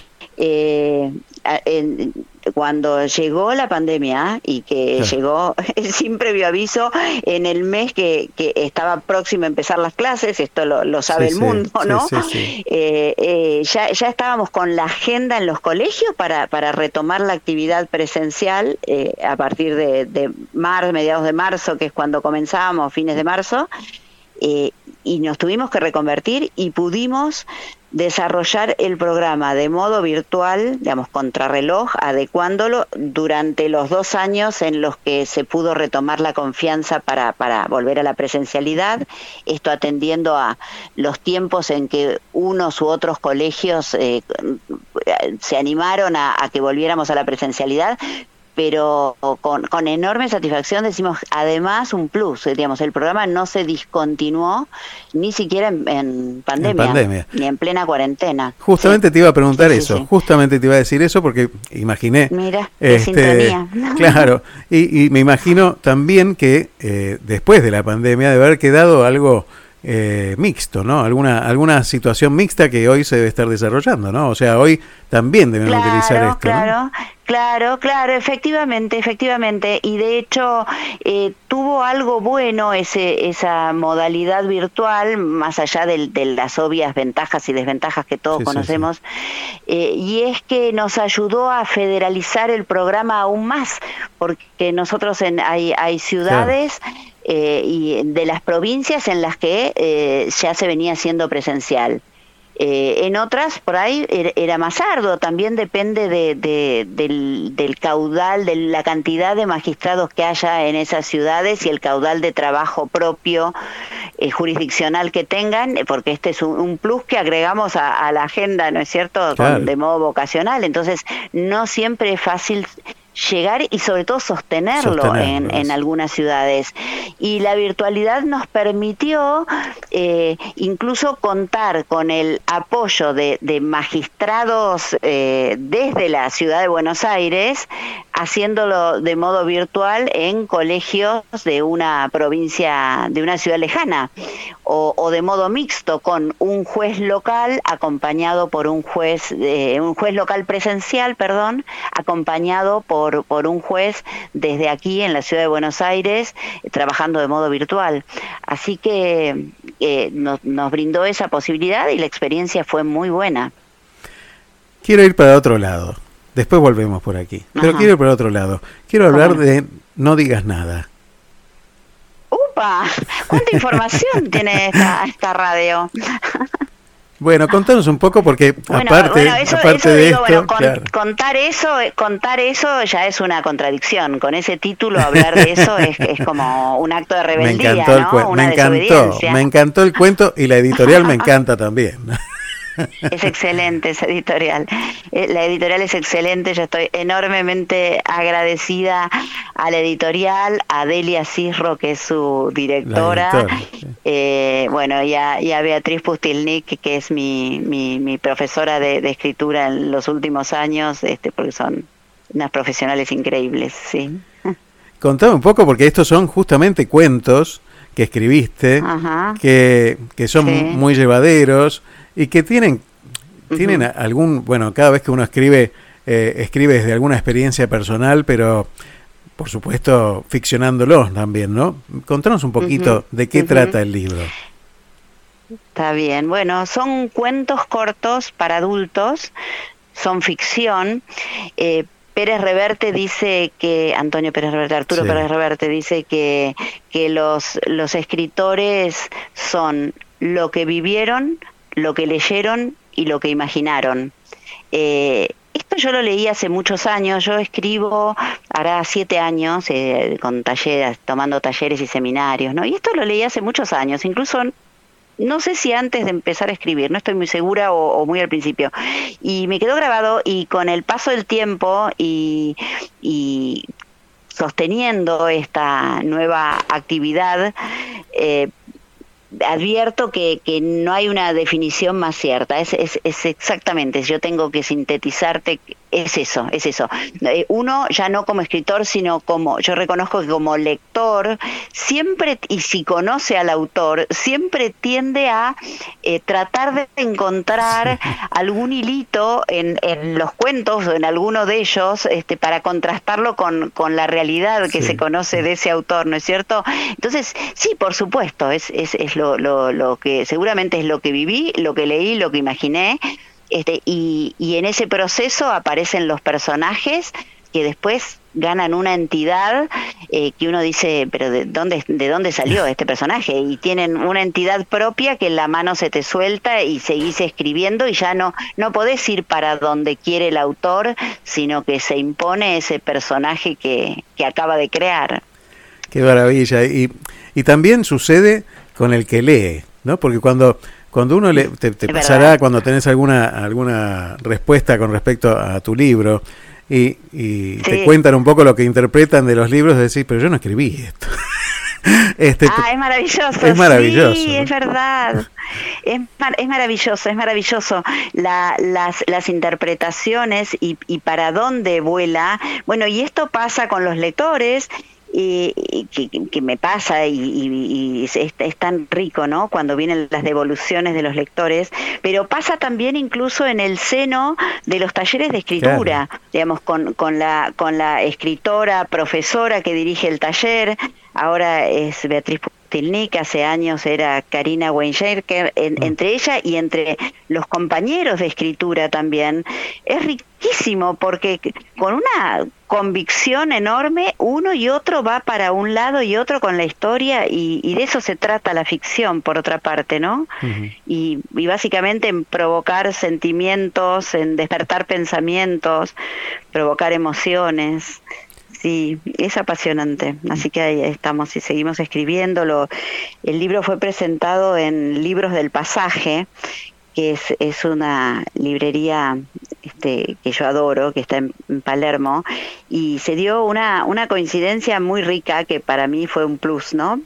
Yo había elegido esa librería para presentarlo, no había llegado la fecha todavía, y unos días antes resultó que ese libro fue, digamos, premiado al haber, si- haber sido incluido en la lista de las esa librería de las 150 mejores librerías Qué del mundo. qué maravilla. Una socióloga norteamericana publicó un libro después de haber recorrido librerías del mundo entero y publi- publicó este libro donde hace este, un, una- un ranking e incluye librerías. Hay tres de la Argentina, una es el Ateneo, El Ateneo, Gran imagino, Splendid, por supuesto. Otra es una librería de Rosario, cuyo nombre no recuerdo, y la otra es Libros del Pasaje, que es, es un lugar encantador. Qué maravilla. Así que lo, lo presenté ahí, lo presenté también en la Asociación de Magistrados y Funcionarios de la Justicia Nacional y ahora hay algunas otras presentaciones en, en camino, armándose. Qué bueno, qué Así bueno. sí, es, es, es muy interesante el camino este, Y cuando- el nuevo camino. Cuando hablabas de las devoluciones de los lectores, eh, pensaba Mm. también en este pensamiento crítico, ¿no? En este análisis y en este criterio de razonabilidad cuando uno analiza algo. Y, y nos hace reconocer en el otro lo valioso de lo que ve el otro. Que lo ve con otra mirada, que lo ve con, otro- con otros ojos, con otra con otro cristal, ¿no? Y entonces empezamos a aprender Exacto. a convivir en sociedad, en definitiva. Exactamente, exactamente, muy interesante lo que decís, Aldo. Es exactamente así, porque en definitiva, eh, digamos, uno vive lidiando con los prejuicios. Yo Por digo, lo mejor que nos puede pasar es reconocer que los tenemos, algunos muchos, otros pocos, unos mm, de diferentes matices y con diferen- ligado a diferentes temas, pero la realidad es que no hay no hay este sujeto humano eh, libre de alguno o, varios prejuicios, ¿no? Y este es un ejercicio porque también la, la lectura eh, está teñida de eso. Uno lee y parte, bueno, es, es lo, lo que decís, ten- tenés mucha razón, yo coincido con eso digamos, leemos desde, desde el cristal con, con el que vemos. Y, y, y, y esto que mencionás me lleva de nuevo al, al programa La justicia va a la escuela, porque en definitiva lo, lo que intentamos aportarle a los chicos son, son como más lentes para que se permitan analizar cada situación desde varios puntos de vista antes de tomar una decisión. Es, es maravilloso lo que estás diciendo porque un amigo mío, un gran emprendedor que, que bueno, es muy importante en Argentina, eh, me dijo una vez, me dijo, lo importante es llenar la caja de herramientas. Después uno va, va viendo dónde usa cada una, ¿no? Pero eh, la verdad que lo que ustedes hacen con este programa, eh, que es en definitiva ayudar a pensar, ¿no? Porque me parece que es algo tan fundamental. Tal cual. Cuando me imagino que habrá, cual. habrá habido momentos, los vivo yo también, eh, momentos donde uno dice, ¿y para qué estoy haciendo todo este esfuerzo? Porque implica un esfuerzo, como vos decías hace un ratito, Es esto es un extra del trabajo que uno hace. La Sí, obligación sí. de uno es trabajar Sí. en lo que hace. Después lo otro es un extra Seguro. y encima muchas veces no tiene ningún tipo de remuneración, ¿no? Entonces, eh, Seguro. Digo, claro, se claro. hace muy difícil cuando uno encuentra después una sociedad que se empeña en, en seguir por el mismo Mm. camino que la lleva al precipicio y me parece que no se diera cuenta, ¿no? Yo quisiera despertarla, ¿no? Eh, y verdad. uno a veces tiene ganas de bajar los brazos. ¿Tuviste alguna vez estas... ¿Cómo haces para seguir adelante cuando, cuando chocas con la realidad de, de- de lo cotidiano, de los medios de comunicación que bombardean con que no se puede hacer nada y la desesperanza. ¿Cómo se hace para seguir adelante? Sí, sí, sí, seguramente. Y, y, y- y bueno, hay algo, hay, hay, un motor que, que es bastante inexplicable que lo hace, ¿no? Eh, pero seguro, y, y, y das en la tecla, lo que más desazón genera es justamente eh, cuando lo- los medios de comunicación eh, no contribuyen en, en la misma medida a- con el compromiso. Yo digo, tienen una enorme responsabilidad porque tienen una herramienta maravillosa, ¿no? Ella llegada inmediata y, y así como los hay que, que la, utilizan con enorme responsabilidad, están los que no y entonces esta, esta contribución al, al juicio mediático, este- esta situación recurrente que aparece cuando un, un caso aparece en los medios y, y de pronto el caso judicial sigue, pero deja de aparecer en los medios y uno encuentra al, al ciudadano que dice, al final con tal cosa no pasó nada, ¿no? Claro, no, no pasó nada porque no está en la, en la En portada de un medio, entonces de nuevo, ¿no? Ese, ese ejercicio de intentar explicar, pero la realidad es que, bueno, va- vamos siempre detrás de eso, o sea, no, no tenemos eh, acceso permanente a todos los micrófonos. Y nosotros por otra parte, tenemos muy asumido que, que la noticia es el avión que se cae y no el que llega a destino a horario. La, la noticia no es eh, el juez que dicta la sentencia ajustada a derecho en tiempo y forma, esto lo sabemos Tal cual. pero así todo a veces causa desazón, no, no, no por, porque necesitamos que se sepa que, que, que la mayoría trabajamos bien, sino porque necesitamos que la sociedad este, pueda saber la realidad acerca de esto. La sociedad, lo sepa o no, la sociedad necesitaría saber eh, cómo funciona la institución. Entonces, eso muchas veces eh, causa desazón.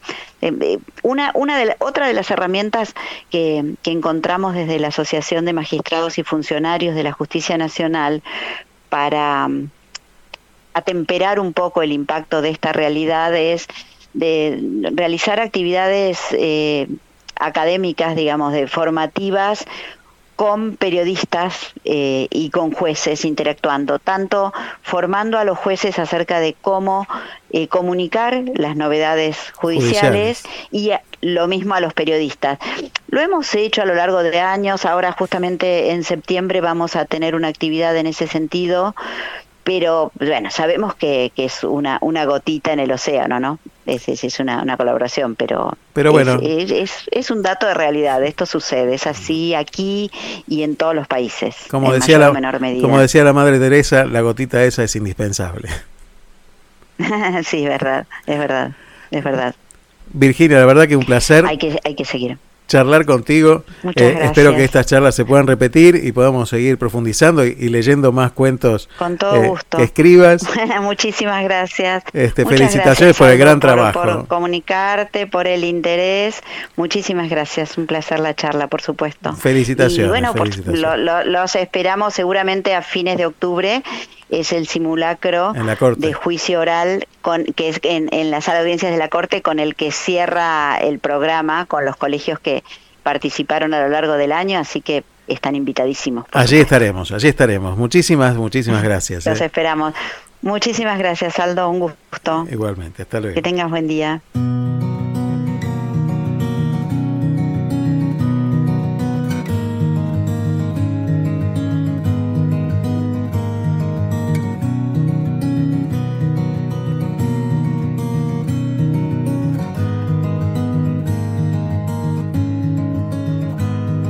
I close my eyes only for a moment, and the moment's gone. All my dreams pass before my eyes, a curiosity, dust in the wind. All they are is dust in the wind. Same old song, just a drop of water in an endless sea. sea.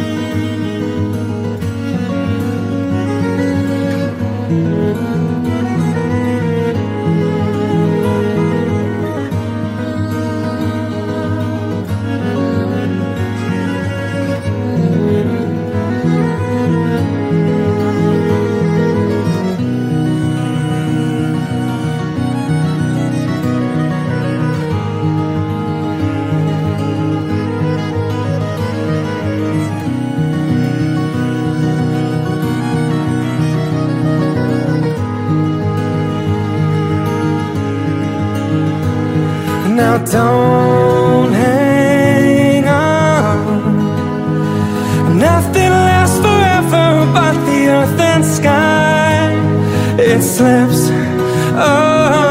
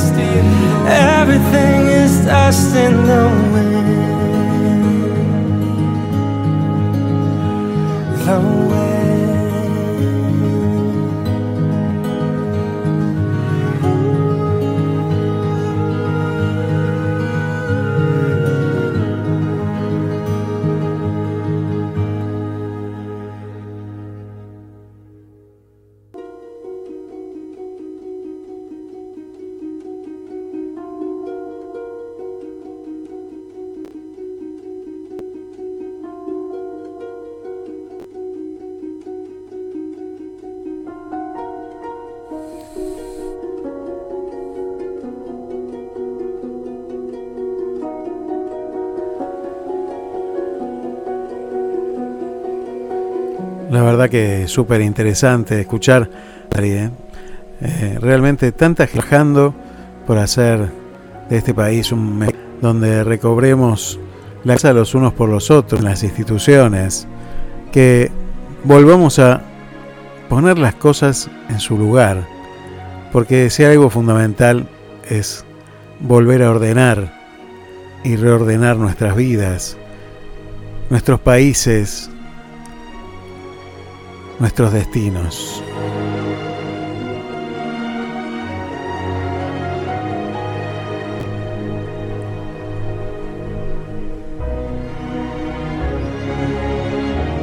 Y te decía antes que íbamos a hablar de cómo se construye un pensamiento crítico. Y la verdad que como cualquier habilidad hay que ponerla en práctica, ¿no? Y esto implica un esfuerzo para salir de lo que estamos acostumbrados. Implica una constancia para que se nos haga una, una cosa interna que permita que lo hagamos en forma automática en algún momento. El pensamiento analítico es una de las partes del pensamiento crítico. Implica analizar datos de diversas fuentes para poder llegar a las mejores conclusiones. El pensamiento analítico permite a las personas deshacerse de los prejuicios y esforzarse en recopilar y evaluar toda la información disponible para llegar a la mejor conclusión. Para ello hay que tener una mentalidad abierta.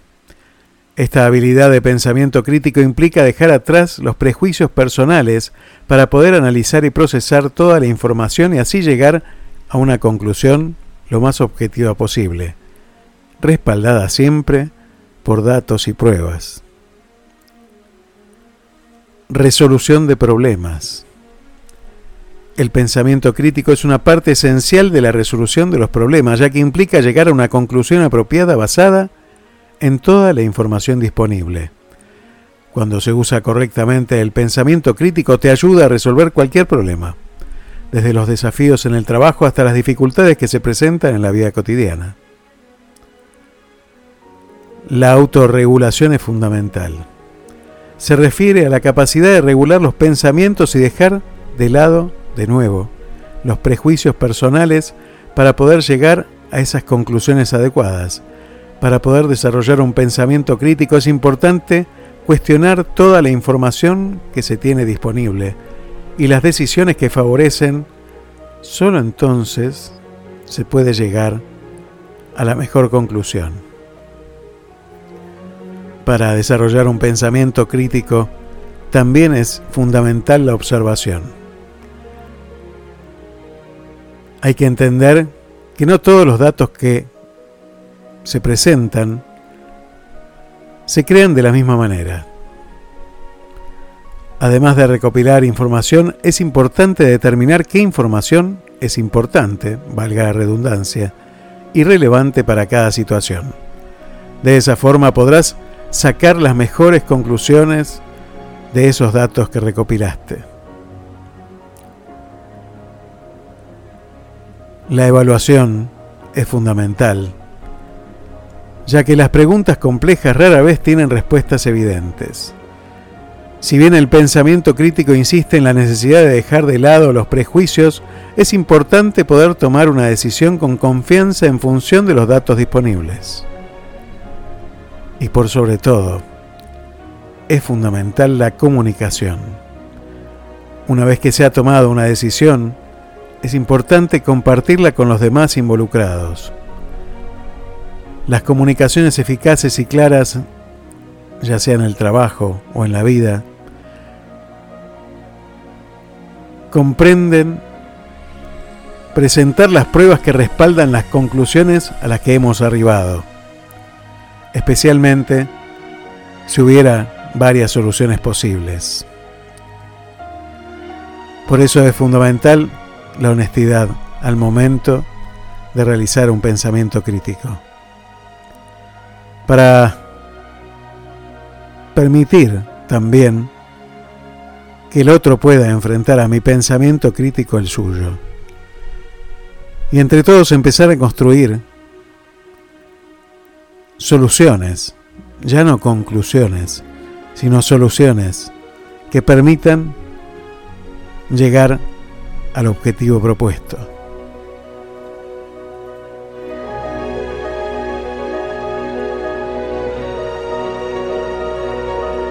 Vamos al encuentro con Carlos Dios y vamos a ir cerrando ya nuestro programa.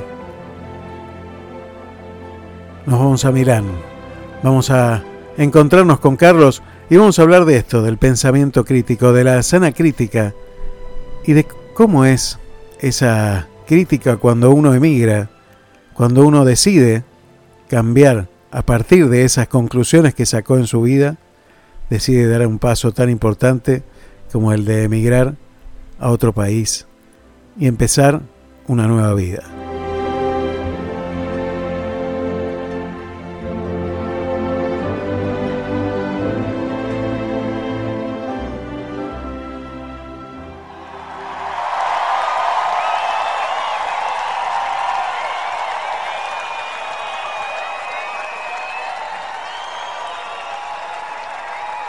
Que un sueño parecido no volverá más.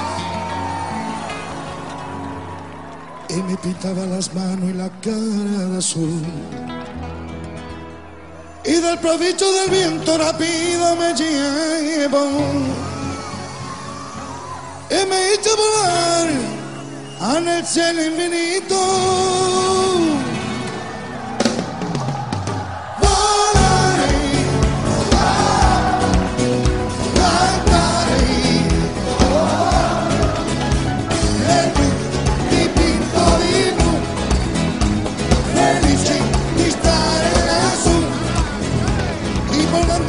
Me encuentro más con más alto, que el sol. Y del paso del mundo se lejos del paso de mí. Una música dulce toca más solo para mí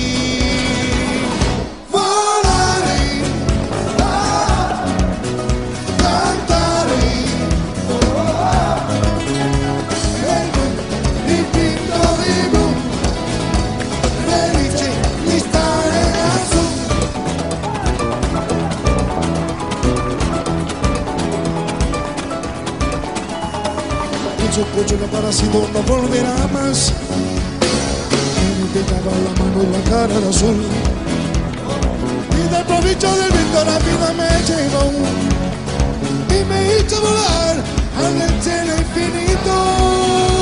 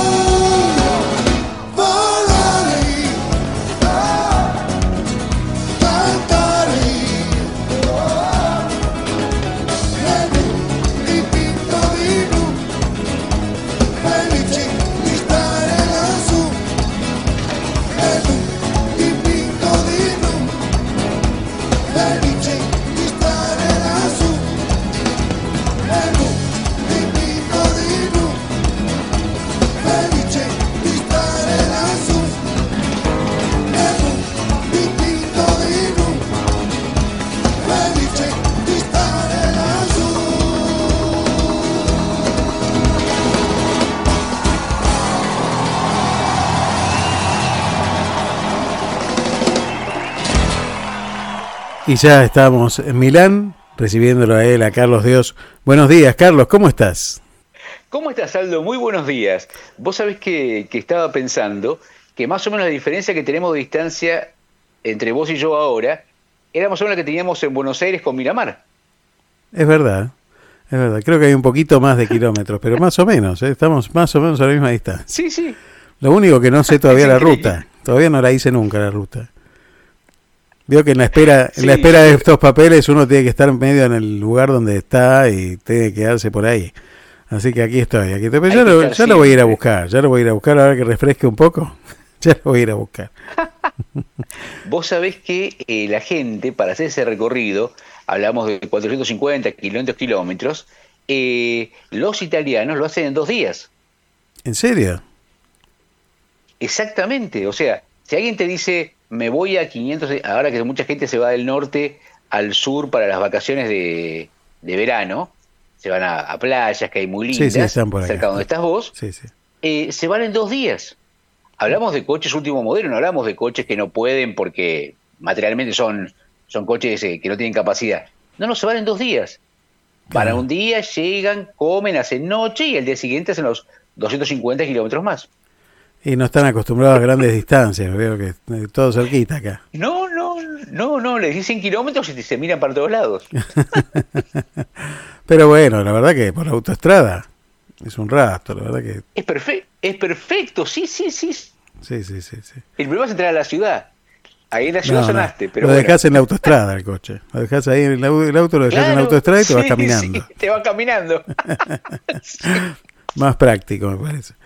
Bueno, hoy el- le sí. comento que el tema que te, bueno, ya veníamos, habrá escuchado algo, veníamos hablando del tema de la zona crítica que tiene que ver con, con estas cuestiones más vale jurídicas, judiciales, pero yo quise hacer un paralelismo a, a esta crítica, sobre todo que tenemos hacia nosotros mismos, ¿no? Y después hacia los demás. Y entonces el análisis venía por ese lado. Y, y la verdad que cuando uno emigra, también tiene que pasar por ese criterio de la, de la sana crítica, ¿no? Porque ya sea con uno mismo o aceptar las sanas críticas de los demás, si es que eso es muy sana, ¿no? Bueno, cuénteme su experiencia. Eh, vos sabés que cada vez más me doy cuenta que cuando uno emigra, el primer viaje es hacia adentro, no hacia afuera. Sí, claro. Sí, claro. eh, uno dice, te vas para afuera, pero te metes para adentro. Es una, es una, una gran contemplación interna y reconocerte eh, exactamente qué sos. Y lo bueno que tiene que cuando llegás acá, te sacás de encima, eh, acá o cualquier lado que uno emigre, te sacás de encima todo lo que hay alrededor que te distrae, digamos. Eh, Te enfocas. te sacás de encima, claro, claro, claro, porque sos vos con vos, digamos, ¿no? Y, y si querés, por ahí, ahí reside aquello que dicen, eh, bueno, emigrar no es para cualquiera, eh, que no es una pavada, en el sentido de que eh, una cosa es venir, porque yo estuve en Italia, genial, estuviste 15 días, un mes, qué suerte, de turista. Es lindísimo, es lindísimo. Seguramente eh, vos cuando llegaste a Roma, Aldo, eh, uno tenía un montón de cosas para visitar en Roma, pero vos estabas por otra cosa ahí, estabas haciendo conexión para otro lugar. Claro, Entonces sí, vos sí. mirás otra cosa. Vos mirás, vos no vas al duty free, digamos. No, no, no. Eh, ves otra cosa. Entonces yo me acuerdo que una vez hablé con una persona que había estado 13 o 14 veces en Italia, ¿no? 13 o 14 veces. Digamos que conocía Italia. sí, sí, ¿no? ya había estado. Y, y le digo, ¿alguna vez fuiste a un supermercado? No. Ah, ¿alguna vez compraste papel higiénico en Italia? No, porque todos los lugares que iban en hoteles o Airbnb que estaban ya puestos o que la persona que se encargaba del lugar los reponía cuando se acababa. Entonces, eh, esas cosas que parecen menores, pero que nos pasan día a día. eh, yo el primer día que fui a un supermercado me acuerdo que buscaba un lugar todo blanco donde estuvieran eh, los rollos de cocina y papel higiénico, ¿no? Y servilletas. Sí, sí. Pero no encontraba por ningún lado. No era así. Digo, ¿cómo puede ser? Tan tonto no puedo ser. O sea, tengo que verlo esto, tan chicato no puedo ser. Hasta que veo en un costado del, del supermercado que había toda eh, una hilera de heladeras exhibidoras con gaseosas, agua, jugos, bebidas alcohólicas y arriba los todos los papeles higiénicos y los rollos de cocina. Los rollos Y pensé en un gigantescos. momento de. Claro, y pensé en hacer pie para subir. Digo, no, pero no puedo hacer esto, ¿sí? Falta hacer que se venga esto encima, qué sé yo. Y lo miro a una persona y le pregunto cómo hacer. Y me miró con cada. Es un salame, y era un salame. En ese momento, hay acodados contra las góndolas unos ganchitos. Unos canchos para y lo agarrarlo. sube es para agarrarlo. Claro. Y bueno, ahí aprendí. Ah, Ya que me, saqué, me sea- saliste, que nos vamos por otro lado, pero estas cosas eh, delicias de la inmigración. ¿Te pasó, no sé cómo será en Milán, pero me pasó estar tres o cuatro minutos tratando de descifrar cómo se abría una canilla? Entrar a un baño, entrar a un baño, me encontré que no tenía canillas, y entonces poner la mano Claro. abajo pensando que tenía algún visor para que saliera el agua Claro. y no salía. Eh, buscando a ver por dónde estaba, si tenía alguna cosa automática por donde salía Sí. el agua, hasta que de repente piso algo sin querer y empieza a salir agua. y me encuentro con dos aceleradores, bueno, un acelerador y un freno en todo caso, Eh, uno rojo y uno azul. Y ahí tengo agua fría y agua caliente. Me llamó la atención, ¿no? Una pavada, Pues- pero, pero la verdad que No, acá, acá nos pasa que en la estación de, de- de trenes, que por supuesto, primero tenés, ojo, tenés que pagar 90 centavos para entrar al baño. Claro, sí, sí, sí, me pasó. No es gratis. Me pasó en ¿Sí? otra estación de tren. Y- sí, sí, sí. Y adentro del baño tengo que esquivar la gente que está limpiando, Claro. porque son dos o tres que están limpiando, ¿no? Sí, sí. Eh, vas a la, a la mitad, cuando salís, está la, la pileta y eh, en un espacio que será unos 30 centímetros de, de- de- de ancho, dice jabón, agua y aire. Después la mano abajo y cae el jabón, cae el agua y, y se te queda en el aire. Listo. Otra cosa que le vamos a decir a la gente que viaje, que tenga mucho cuidado con los enchufes, porque no son iguales. No son iguales. No son iguales. Yo me traje una zapatilla, dije, bueno, con esto zafo. Y digo, aparte, Listo. todo el mundo tiene triples, esos de patitas planas. Sí. No, todo el mundo no tiene triples. No. Señoras y señores, no, no. hemos descubierto que no todo el mundo usa triples y que esas patitas que siempre nos dijeron que eran las más seguras del universo, bueno, no parece que no son las más seguras del universo, que esa de dos patas que ustedes decían en Argentina que no podía, que no servían para Sí. nada, todo, acá Sí. son las que se usan. Así que este, Bueno, traiga esa de dos patas. Pero por suerte, el año pasado, la comunidad europea celebró una, una reunión e hizo una, mm, una, eh, una resolución por la cual a partir del 2025-2026, todos los cargadores de dispositivos electrónicos, Todos el mismo, Desde- todos el mismo. Sí, sí, desde una plancha hasta un teléfono celular, van a ser iguales. Todos, todos van a tener el mismo. Con todo, todo. Con lo cual digo, hoy, qué interesante, ¿sí? Qué interesante. Era ahora, ¿no? Eh, bueno, pero está bien, pero lo hicieron. Sí, sí, igual en me el parece 2000 bien. 2025, 2026 todo se va a cargar cada distancia. Va a haber. Algo se la van a rebuscar los fabricantes de cargadores para jodernos la vida. ¿eh? Qué pesimista, Dios No, no, mío, no, los conozco, los conozco. Los conozco. He tomado algún café con ellos, mire, así que seguramente se la van a rebuscar y va a tener que cargarlo con el celular que se llame de tal manera, con no sé. Bueno, este volvamos a esa crítica sana porque esta ya se está yendo para el otro lado. Eh, Sí, sí, bueno, eh, eso es lo que decís vos, mira, eh, la es medio como, un- como un oxímoron, ¿no? Porque es sana y crítica, parecía que sean términos contrapuestos, sí, ¿no? tal cual. Y vos fijate cuando, cuando vos te encontrás con un buen amigo y le decís, che, se pueden hablar, cuéntale la vida", y de- a ese amigo que, que- que le abrís el corazón, a él le permitís la crítica porque es sana. ¿De acuerdo? Sí, sí, sí. sí. Eh, porque todo lo que tenés alrededor van a criticar sin que les pregunte, van a criticar porque sí, porque están, ¿sí? tal cual. Eh, van a criticar cuando los veas y cuando no. Pero Eso la sana peor. crítica, que es la que te ayuda, eh, se la vas a permitir a esa persona. Y por eso cuando uno dice tener amigos, más allá de tener amigos para ir a dar una vuelta, para tomar algo rico o festejar, que está buenísimo, eh, para esos momentos, esos cafés que uno decía en, en Argentina, se pueden tomar en Italia, ¿no?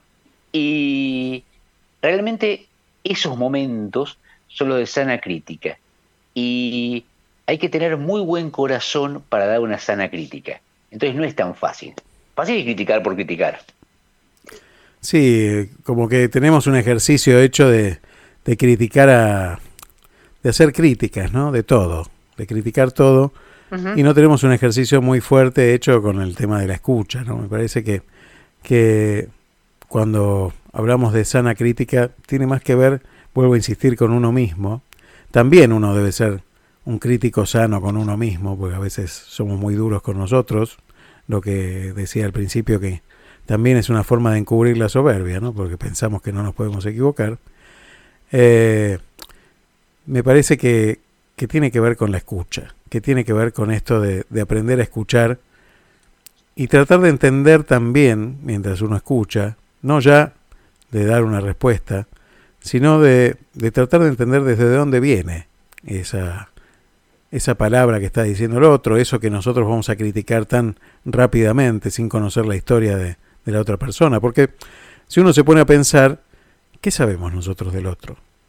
¿Qué, sabe, ¿Qué sé yo de usted? O sea, por más que hablemos, que seamos amigos, ¿cuánto puedo conocer yo de tu historia real? Más que lo que vos me cuentes, ¿no? Eh, y entonces Exactamente. uno sabe que el otro tiene su propia historia, empezar a, a entender que tiene su propia historia, y a partir de ahí puede empezar a tener también un poco más de paciencia, un poco más de corazón en la crítica, y, y tal vez, eh, si uno tenía una crítica, guardársela, ¿no? o, o la crítica que, que sirve, ¿no? la que sirve para, para crecer. Hablando de crítica que sirve para crecer, eh, el otro día, eh, yo sé que estoy cerca de Milán, estoy en Ro, que es una ciudad chiquitita, digamos, ¿no? Y en, en una, entré a una oficina pública y encontré un diario que dice Rochita, ciudad de Ro, ¿no? Y me lo llevé, ¿no? A ver qué es. Entré a leerlo y eran todas noticias de la comuna, cosas que hace la, la comuna, como una publicidad en forma de, ¿sí? de, de diario, con publicidad, digamos, ¿no? Bueno, formato de diario, bueno, adelante, ¿no? Y me fijé quién era el director. Casualmente el director es el síndaco de Ro, el intendente de Ro. Ajá. Y, y había un mail, y me la iba a perder. Le escribí un mail. Yo lo, yo le había visto eh, la, la- los festejos del, del un aniversario patrio que hubo acá hace poco, que hubo una fiesta en la, en la plaza del pueblo, por supuesto, que estuvo la banda de la plaza y qué sé yo, y eh, lo vi a él sacándose fotos con, con todas las vecinas, sacándose selfies, habíamos ido con Ali, entonces dije que lo había visto, qué sé yo, y había leído este cosa, y me parecía muy bien, pero que me parecía que, eh, si bien eh, era muy interesante lo que tiene ese diario, como que podría, podría ponerse un lugarcito donde hubiera un comentario de toda la gente que es inmigrante, que están y que eligió RO para residir. Acá estamos llenos de, de- de- De inmigrantes, le, sí, le sí. puse eso, claro, un, un espacio, una columna, un suelto, un- ¿no? Eh, y lo mandé. Y allá es como uno manda un, una- Una- un mensaje, una no, botella, claro, digamos, sí, ¿no? sí, tal cual. a, a donde lo lleve la corriente, ¿no? Y me respondió el otro día. Y me encantó porque, bien respuesta de político, dice, me acuerdo de usted y de su señora. Es mentira. Pero bueno. me acuerdo de usted y su, su mujer el día de, qué sé yo, eh, pero bien respuesta ganchera, ¿no? Sí. Y me parece muy interesante y seguramente podría, eh, podría ayudar, qué sé yo, ¿no? Y abajo me pone y dice, disculpe, me equivoqué, me, me olvidé de decirle, le mandé eh, copia de esto a la vice, vicesíndaca para que se comunique con usted para que se pueda hacer. Qué bueno. ¿Y?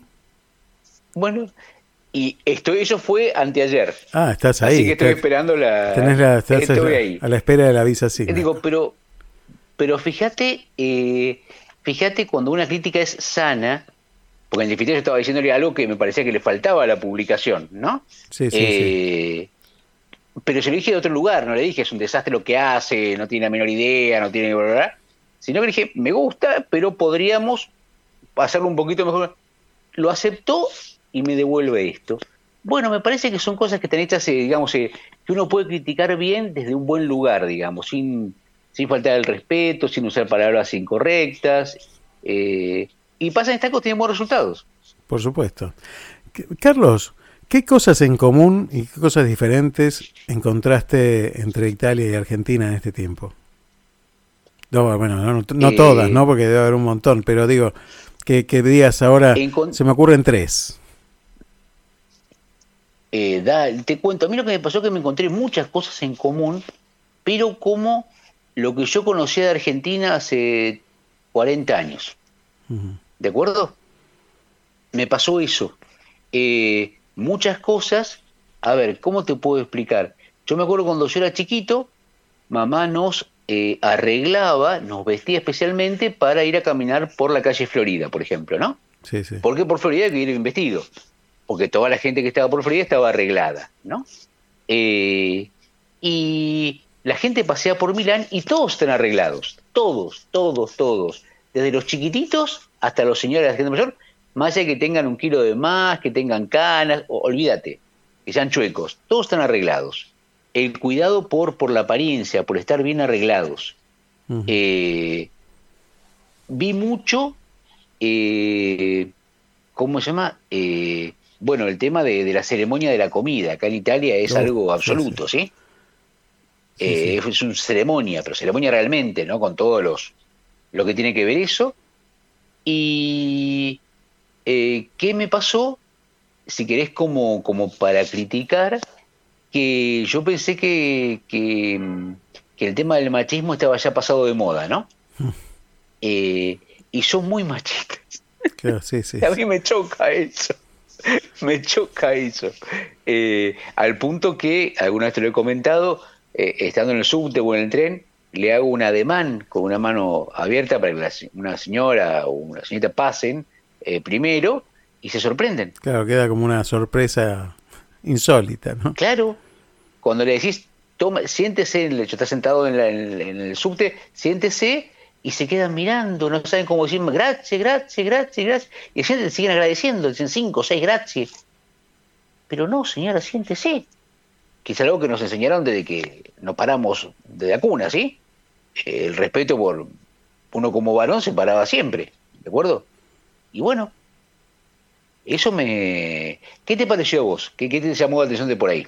Vos, vos pensás, mira, a mí me, me- yo siempre destaco lo mismo, ¿no? Me parece que me llama la atención cómo conservan sus costumbres. Esto que vos decías de, Ujú. de, la hora de comer y, y- y el, la ceremonia de, de la, de la comida me parece que es impresionante, me llama mucho la atención. Nosotros en Argentina tenemos este, nuestras ceremonias de comida, pero al lado de esto no, no tiene nada que ver, ¿no? O sea, No, es mucho no. más profundo, es una cuestión de Estado directamente. Eh, y, y me llama la atención lo que comen también, porque yo venía con la idea de que comían poquito. Y, y realmente, eh, máxima que he estado trabajando en un restaurante, eh, lo he visto directamente, ¿no? De- yo, pobres, pobres los, los lavaplatos, ¿no? En, en Italia. es una tarea, Sí. es una tarea este, titánica, porque Sí, imagínense sí. que la gente come un, un, primer plato, un segundo plato, un postre, y bueno, y siempre y cuando no compre un, Antipasto, no coma un antipasto, ¿no? Claro. Bueno, todo eso. Sí, primo, segundo y dos. Y, y me llama la atención que comen este guisos con 35 grados de temperatura, ¿no? Entonces digo, eh, algo me estoy perdiendo yo eh, en, en este mundo, porque yo me como eso y me muero. Pero bueno, eso es una cosa que me llamó la atención, pero tiene que ver con sus costumbres, ¿no? Con, con algo que lo vienen haciendo Sí. hace siglos y lo siguen haciendo de tal manera. Entonces, eh, si uno va a cocinar a un restaurante, por ejemplo, no se le ocurra poner, no sé, perejil donde no va el perejil, porque lo vienen haciendo hace siglos de esa manera, y si uno quiere ponerlo de otra manera, este va a recibir una contestación de alguna manera, ¿no? Eh, entonces, me llama mucho la atención y positivamente eso de conservar las, las tradiciones y, y las costumbres de hace muchos años, porque es como este, parte de su propio himno, ¿no? Es su propia piel. Entonces, eso hace que siga siendo lo que es Italia, ¿no? Después, eh, esa forma de trabajar que tienen también me llama mucho la atención, que, que son grandes trabajadores, eh, están permanentemente pensando en el trabajo y, y, me llama mucho la atención que en pequeños espacios logran poner una empresa, eh, son en esta zona donde estoy yo son muchas pymes y, y cómo valoran en toda la familia esa empresa que viene desde hace también siglos, ¿no? Y siguen siendo los hijos de los hijos, los hijos de los hijos. Por supuesto hay una generación joven que está un poco alejada de esa historia, entonces cuesta un poco más, ¿no? Que, que sigan centrados en esa historia. Pero me llama mucho la atención, eso es lo primero que me llamó la atención. Y el tema de la amistad, que uno pensaba que en Italia la amistad no era lo mismo que en la Argentina, o siempre tenemos este discurso nosotros, y la verdad que la amistad en, la- en Italia se vive, este, no sé si igual, pero muy parecido a cómo se vive en Sí, Argentina, sí. ¿no? Y también se hace un culto de la amistad, se reúne la gente, no es esto de, de que la gente no se junta, ¿no? Yo, por lo menos lo que veo en esta zona y en estos lugares, es que sí se juntan y siempre hay una excusa para salir y forman verdaderas familias entre amigos, ¿no? Este, esto es lo que he descubierto gratamente. Eh, y después cosas que, que, que por ahí no me gustan tienen que ver con la forma de conducción, tal vez. Esto lo hablábamos Temeraria, fuera de la temeraria. temeraria, temeraria. Eh, la verdad que cuando uno va a averiguar cuáles son los requisitos para sacar el registro, ve que tienen un libro, no sé de cuántas páginas, este que se tiene que aprender y uno termina preguntándose cómo dieron el examen, ¿no? Pero bueno, este, esto Bueno, permanentemente. Eh, y eso que todavía, eso que todavía no fuiste a ver cómo conducen en Roma. no, no, todavía no en vi, Roma no lo vi. son. No, no, no, no, no, no, no, no, no. En Roma eh, nos pasó un día que teníamos que Tomás, me acuerdo, estando en Roma, quería ir a. Habíamos llegado ya al lugar donde estábamos parando y. Ay, no fui a una, zapate- a una casa para ver zapatillas, pero Tommy, están cerrando. Eran 8 menos 5 y cerraban 8 y cuarto. ¿eh? Sí, sí. Y no sé, le digo, vamos. Y me acuerdo que al, al lado del, del panteón había una, una parada de, de taxis. Y le digo, si podemos, llegamos a las 8 y pasadas. Estaban ya la gente preparándose para irse. Y entramos nosotros, nos faltaban 8 minutos para que cerraran. Uf. Ahora, ¿cómo llegamos? No sé. No sé cómo llegamos, ¿eh? No, no, es Yo le di la dirección y me acuerdo y me, y me acuerdo que llegamos. En el medio no sé qué pasó. Claro. No sé qué pasó. Teletra- Sí, teletransportación. rápido, sí, pero-. No, no, no, no, no, no. Tremendo, tremendo. No, no, in- increíble, increíble, increíble. Pero bueno, manejan así, lo que pasa es que son excelentes coches, ¿eh? Eh, manejan muy bien, eh, pero bueno, y después ¿sabes qué? Aparte, respeta. Te cuento Milano. Milano están, son muy, muy chones con todo el tema de eh, cero combustión, de cuidado de la, Sí, sí, de, sí. de- de la El capa medio ambiente, Está bien, por otro lado, ¿no? Sí, sí. Pero ¿qué pasa? Eh, tenés como círculos concéntricos que, que van abarcando la ciudad y vos, según el coche que tenés, según la nafta que cargas, Claro, puede llegar hasta determinado punto. lugar Claro. y si no, no. Con lo cual, en definitiva, los coches que tenés en el centro, primero que son muy pocos, la mayoría son taxis, porque los coches particulares que hay no llegan, y, eh, y si no son coches de altísima calidad con cero emisión, Claro. lo cual hace que, que el ambiente esté menos contaminado, lo cual es muy bueno. Sí, es fantástico, pero en el, en el cuarto cinturón tiene todos los coches. Claro. Pero, por queda. ejemplo, vos tenés un coche, vos te compras un coche, por ejemplo, a un buen precio de 2008, por ejemplo, 2010, sí, ¿no? sí, sí. Eh, entonces, tenés que ir a un lugar donde te ponen un contador. Cuando vos pasás a la zona 3, ese contador empieza a funcionar. Cuando, por ejemplo, son 20.000 kilómetros. Cuando llega a cero, ya no puedes entrar más de zona. Claro. O sea, no es que no puedes circular. Puedes entrar nada más que la campiña. Ningún problema. Pero a la ciudad no puedes entrar. Porque ya el coche te lo detecta y ha de hacer una alarma. Sonaste. Claro. Claro, bueno, todas esas cosas que uno tiene que ir aprendiendo, ¿no? Bueno, Carlitos, te mando un abrazo grande, seguí disfrutando, no sé a dónde vas a ir hoy a la tarde, no sé qué vas a hacer este sábado a la tarde. ¿Tenés algo planificado? Tenemos días de mucho calor, Aldo. Muchísimo No calor. no tenés playa. No tenemos playa. No, no, aparte lo que hay cerca de acá son los lagos. Pero imagínate ir al Sí, lago de Como que estás a una hora. No, y aparte debe Eh, estar un poquito está abarrotado de gente, ¿no? uno arriba del otro está la gente en el lago de Como, ¿sí? Claro. Eh, no, no, no, no, no. Lo que es increíble es que, eh, por ejemplo, a ver, te pongo un ejemplo. El lago Nahuel Huapi, ¿sí? Sí. El lago Nahuel Huapi tiene, tiene tres puntos do- en los cuales, en toda su, su extensión, donde están, donde hay edificaciones y donde está, eh, donde está, eh, hay lugares para quedarse, bares, hoteles. Acá, cada dos metros hay uno. O sea, podés recorrer todo paseando de un lugar al otro, porque es increíble. Eh, hay, como decías vos recién, hay 10 metros libres, hacen una casa con dos habitaciones, Sí, al lado sí, un sí. bar, No, y al lado ponen un solarium. Entonces, Tremendo, sí, sí, sí. Tremendo. es increíble. Bueno, Aldo, muchísimas gracias. Te mando un abrazo gigante. Un abrazo Y que tengan grande. un hermoso fin de semana. Ya nos encontraremos. Carlitos. Chau, chau, chau. Ya nos encontraremos, seguro. Chau, chau. Non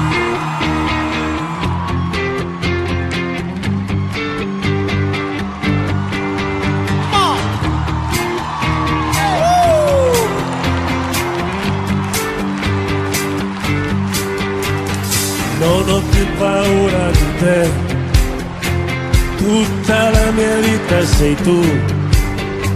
Vivo di respiri che lasci qui e che consumo mentre sei via.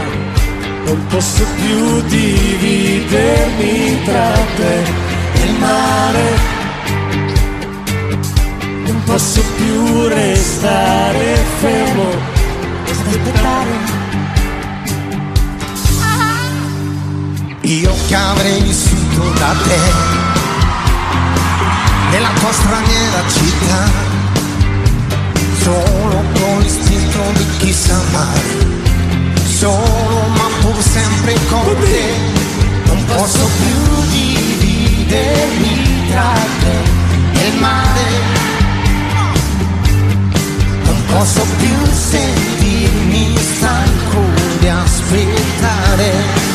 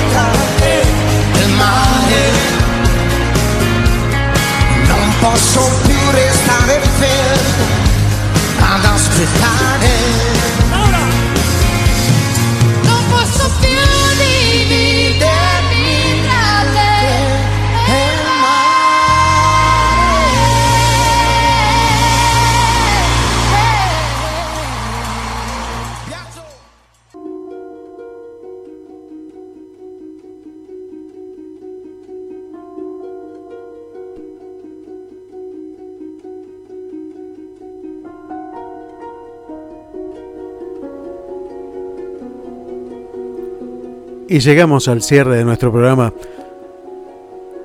Y la verdad que quiero dejar una sola cosa para el final.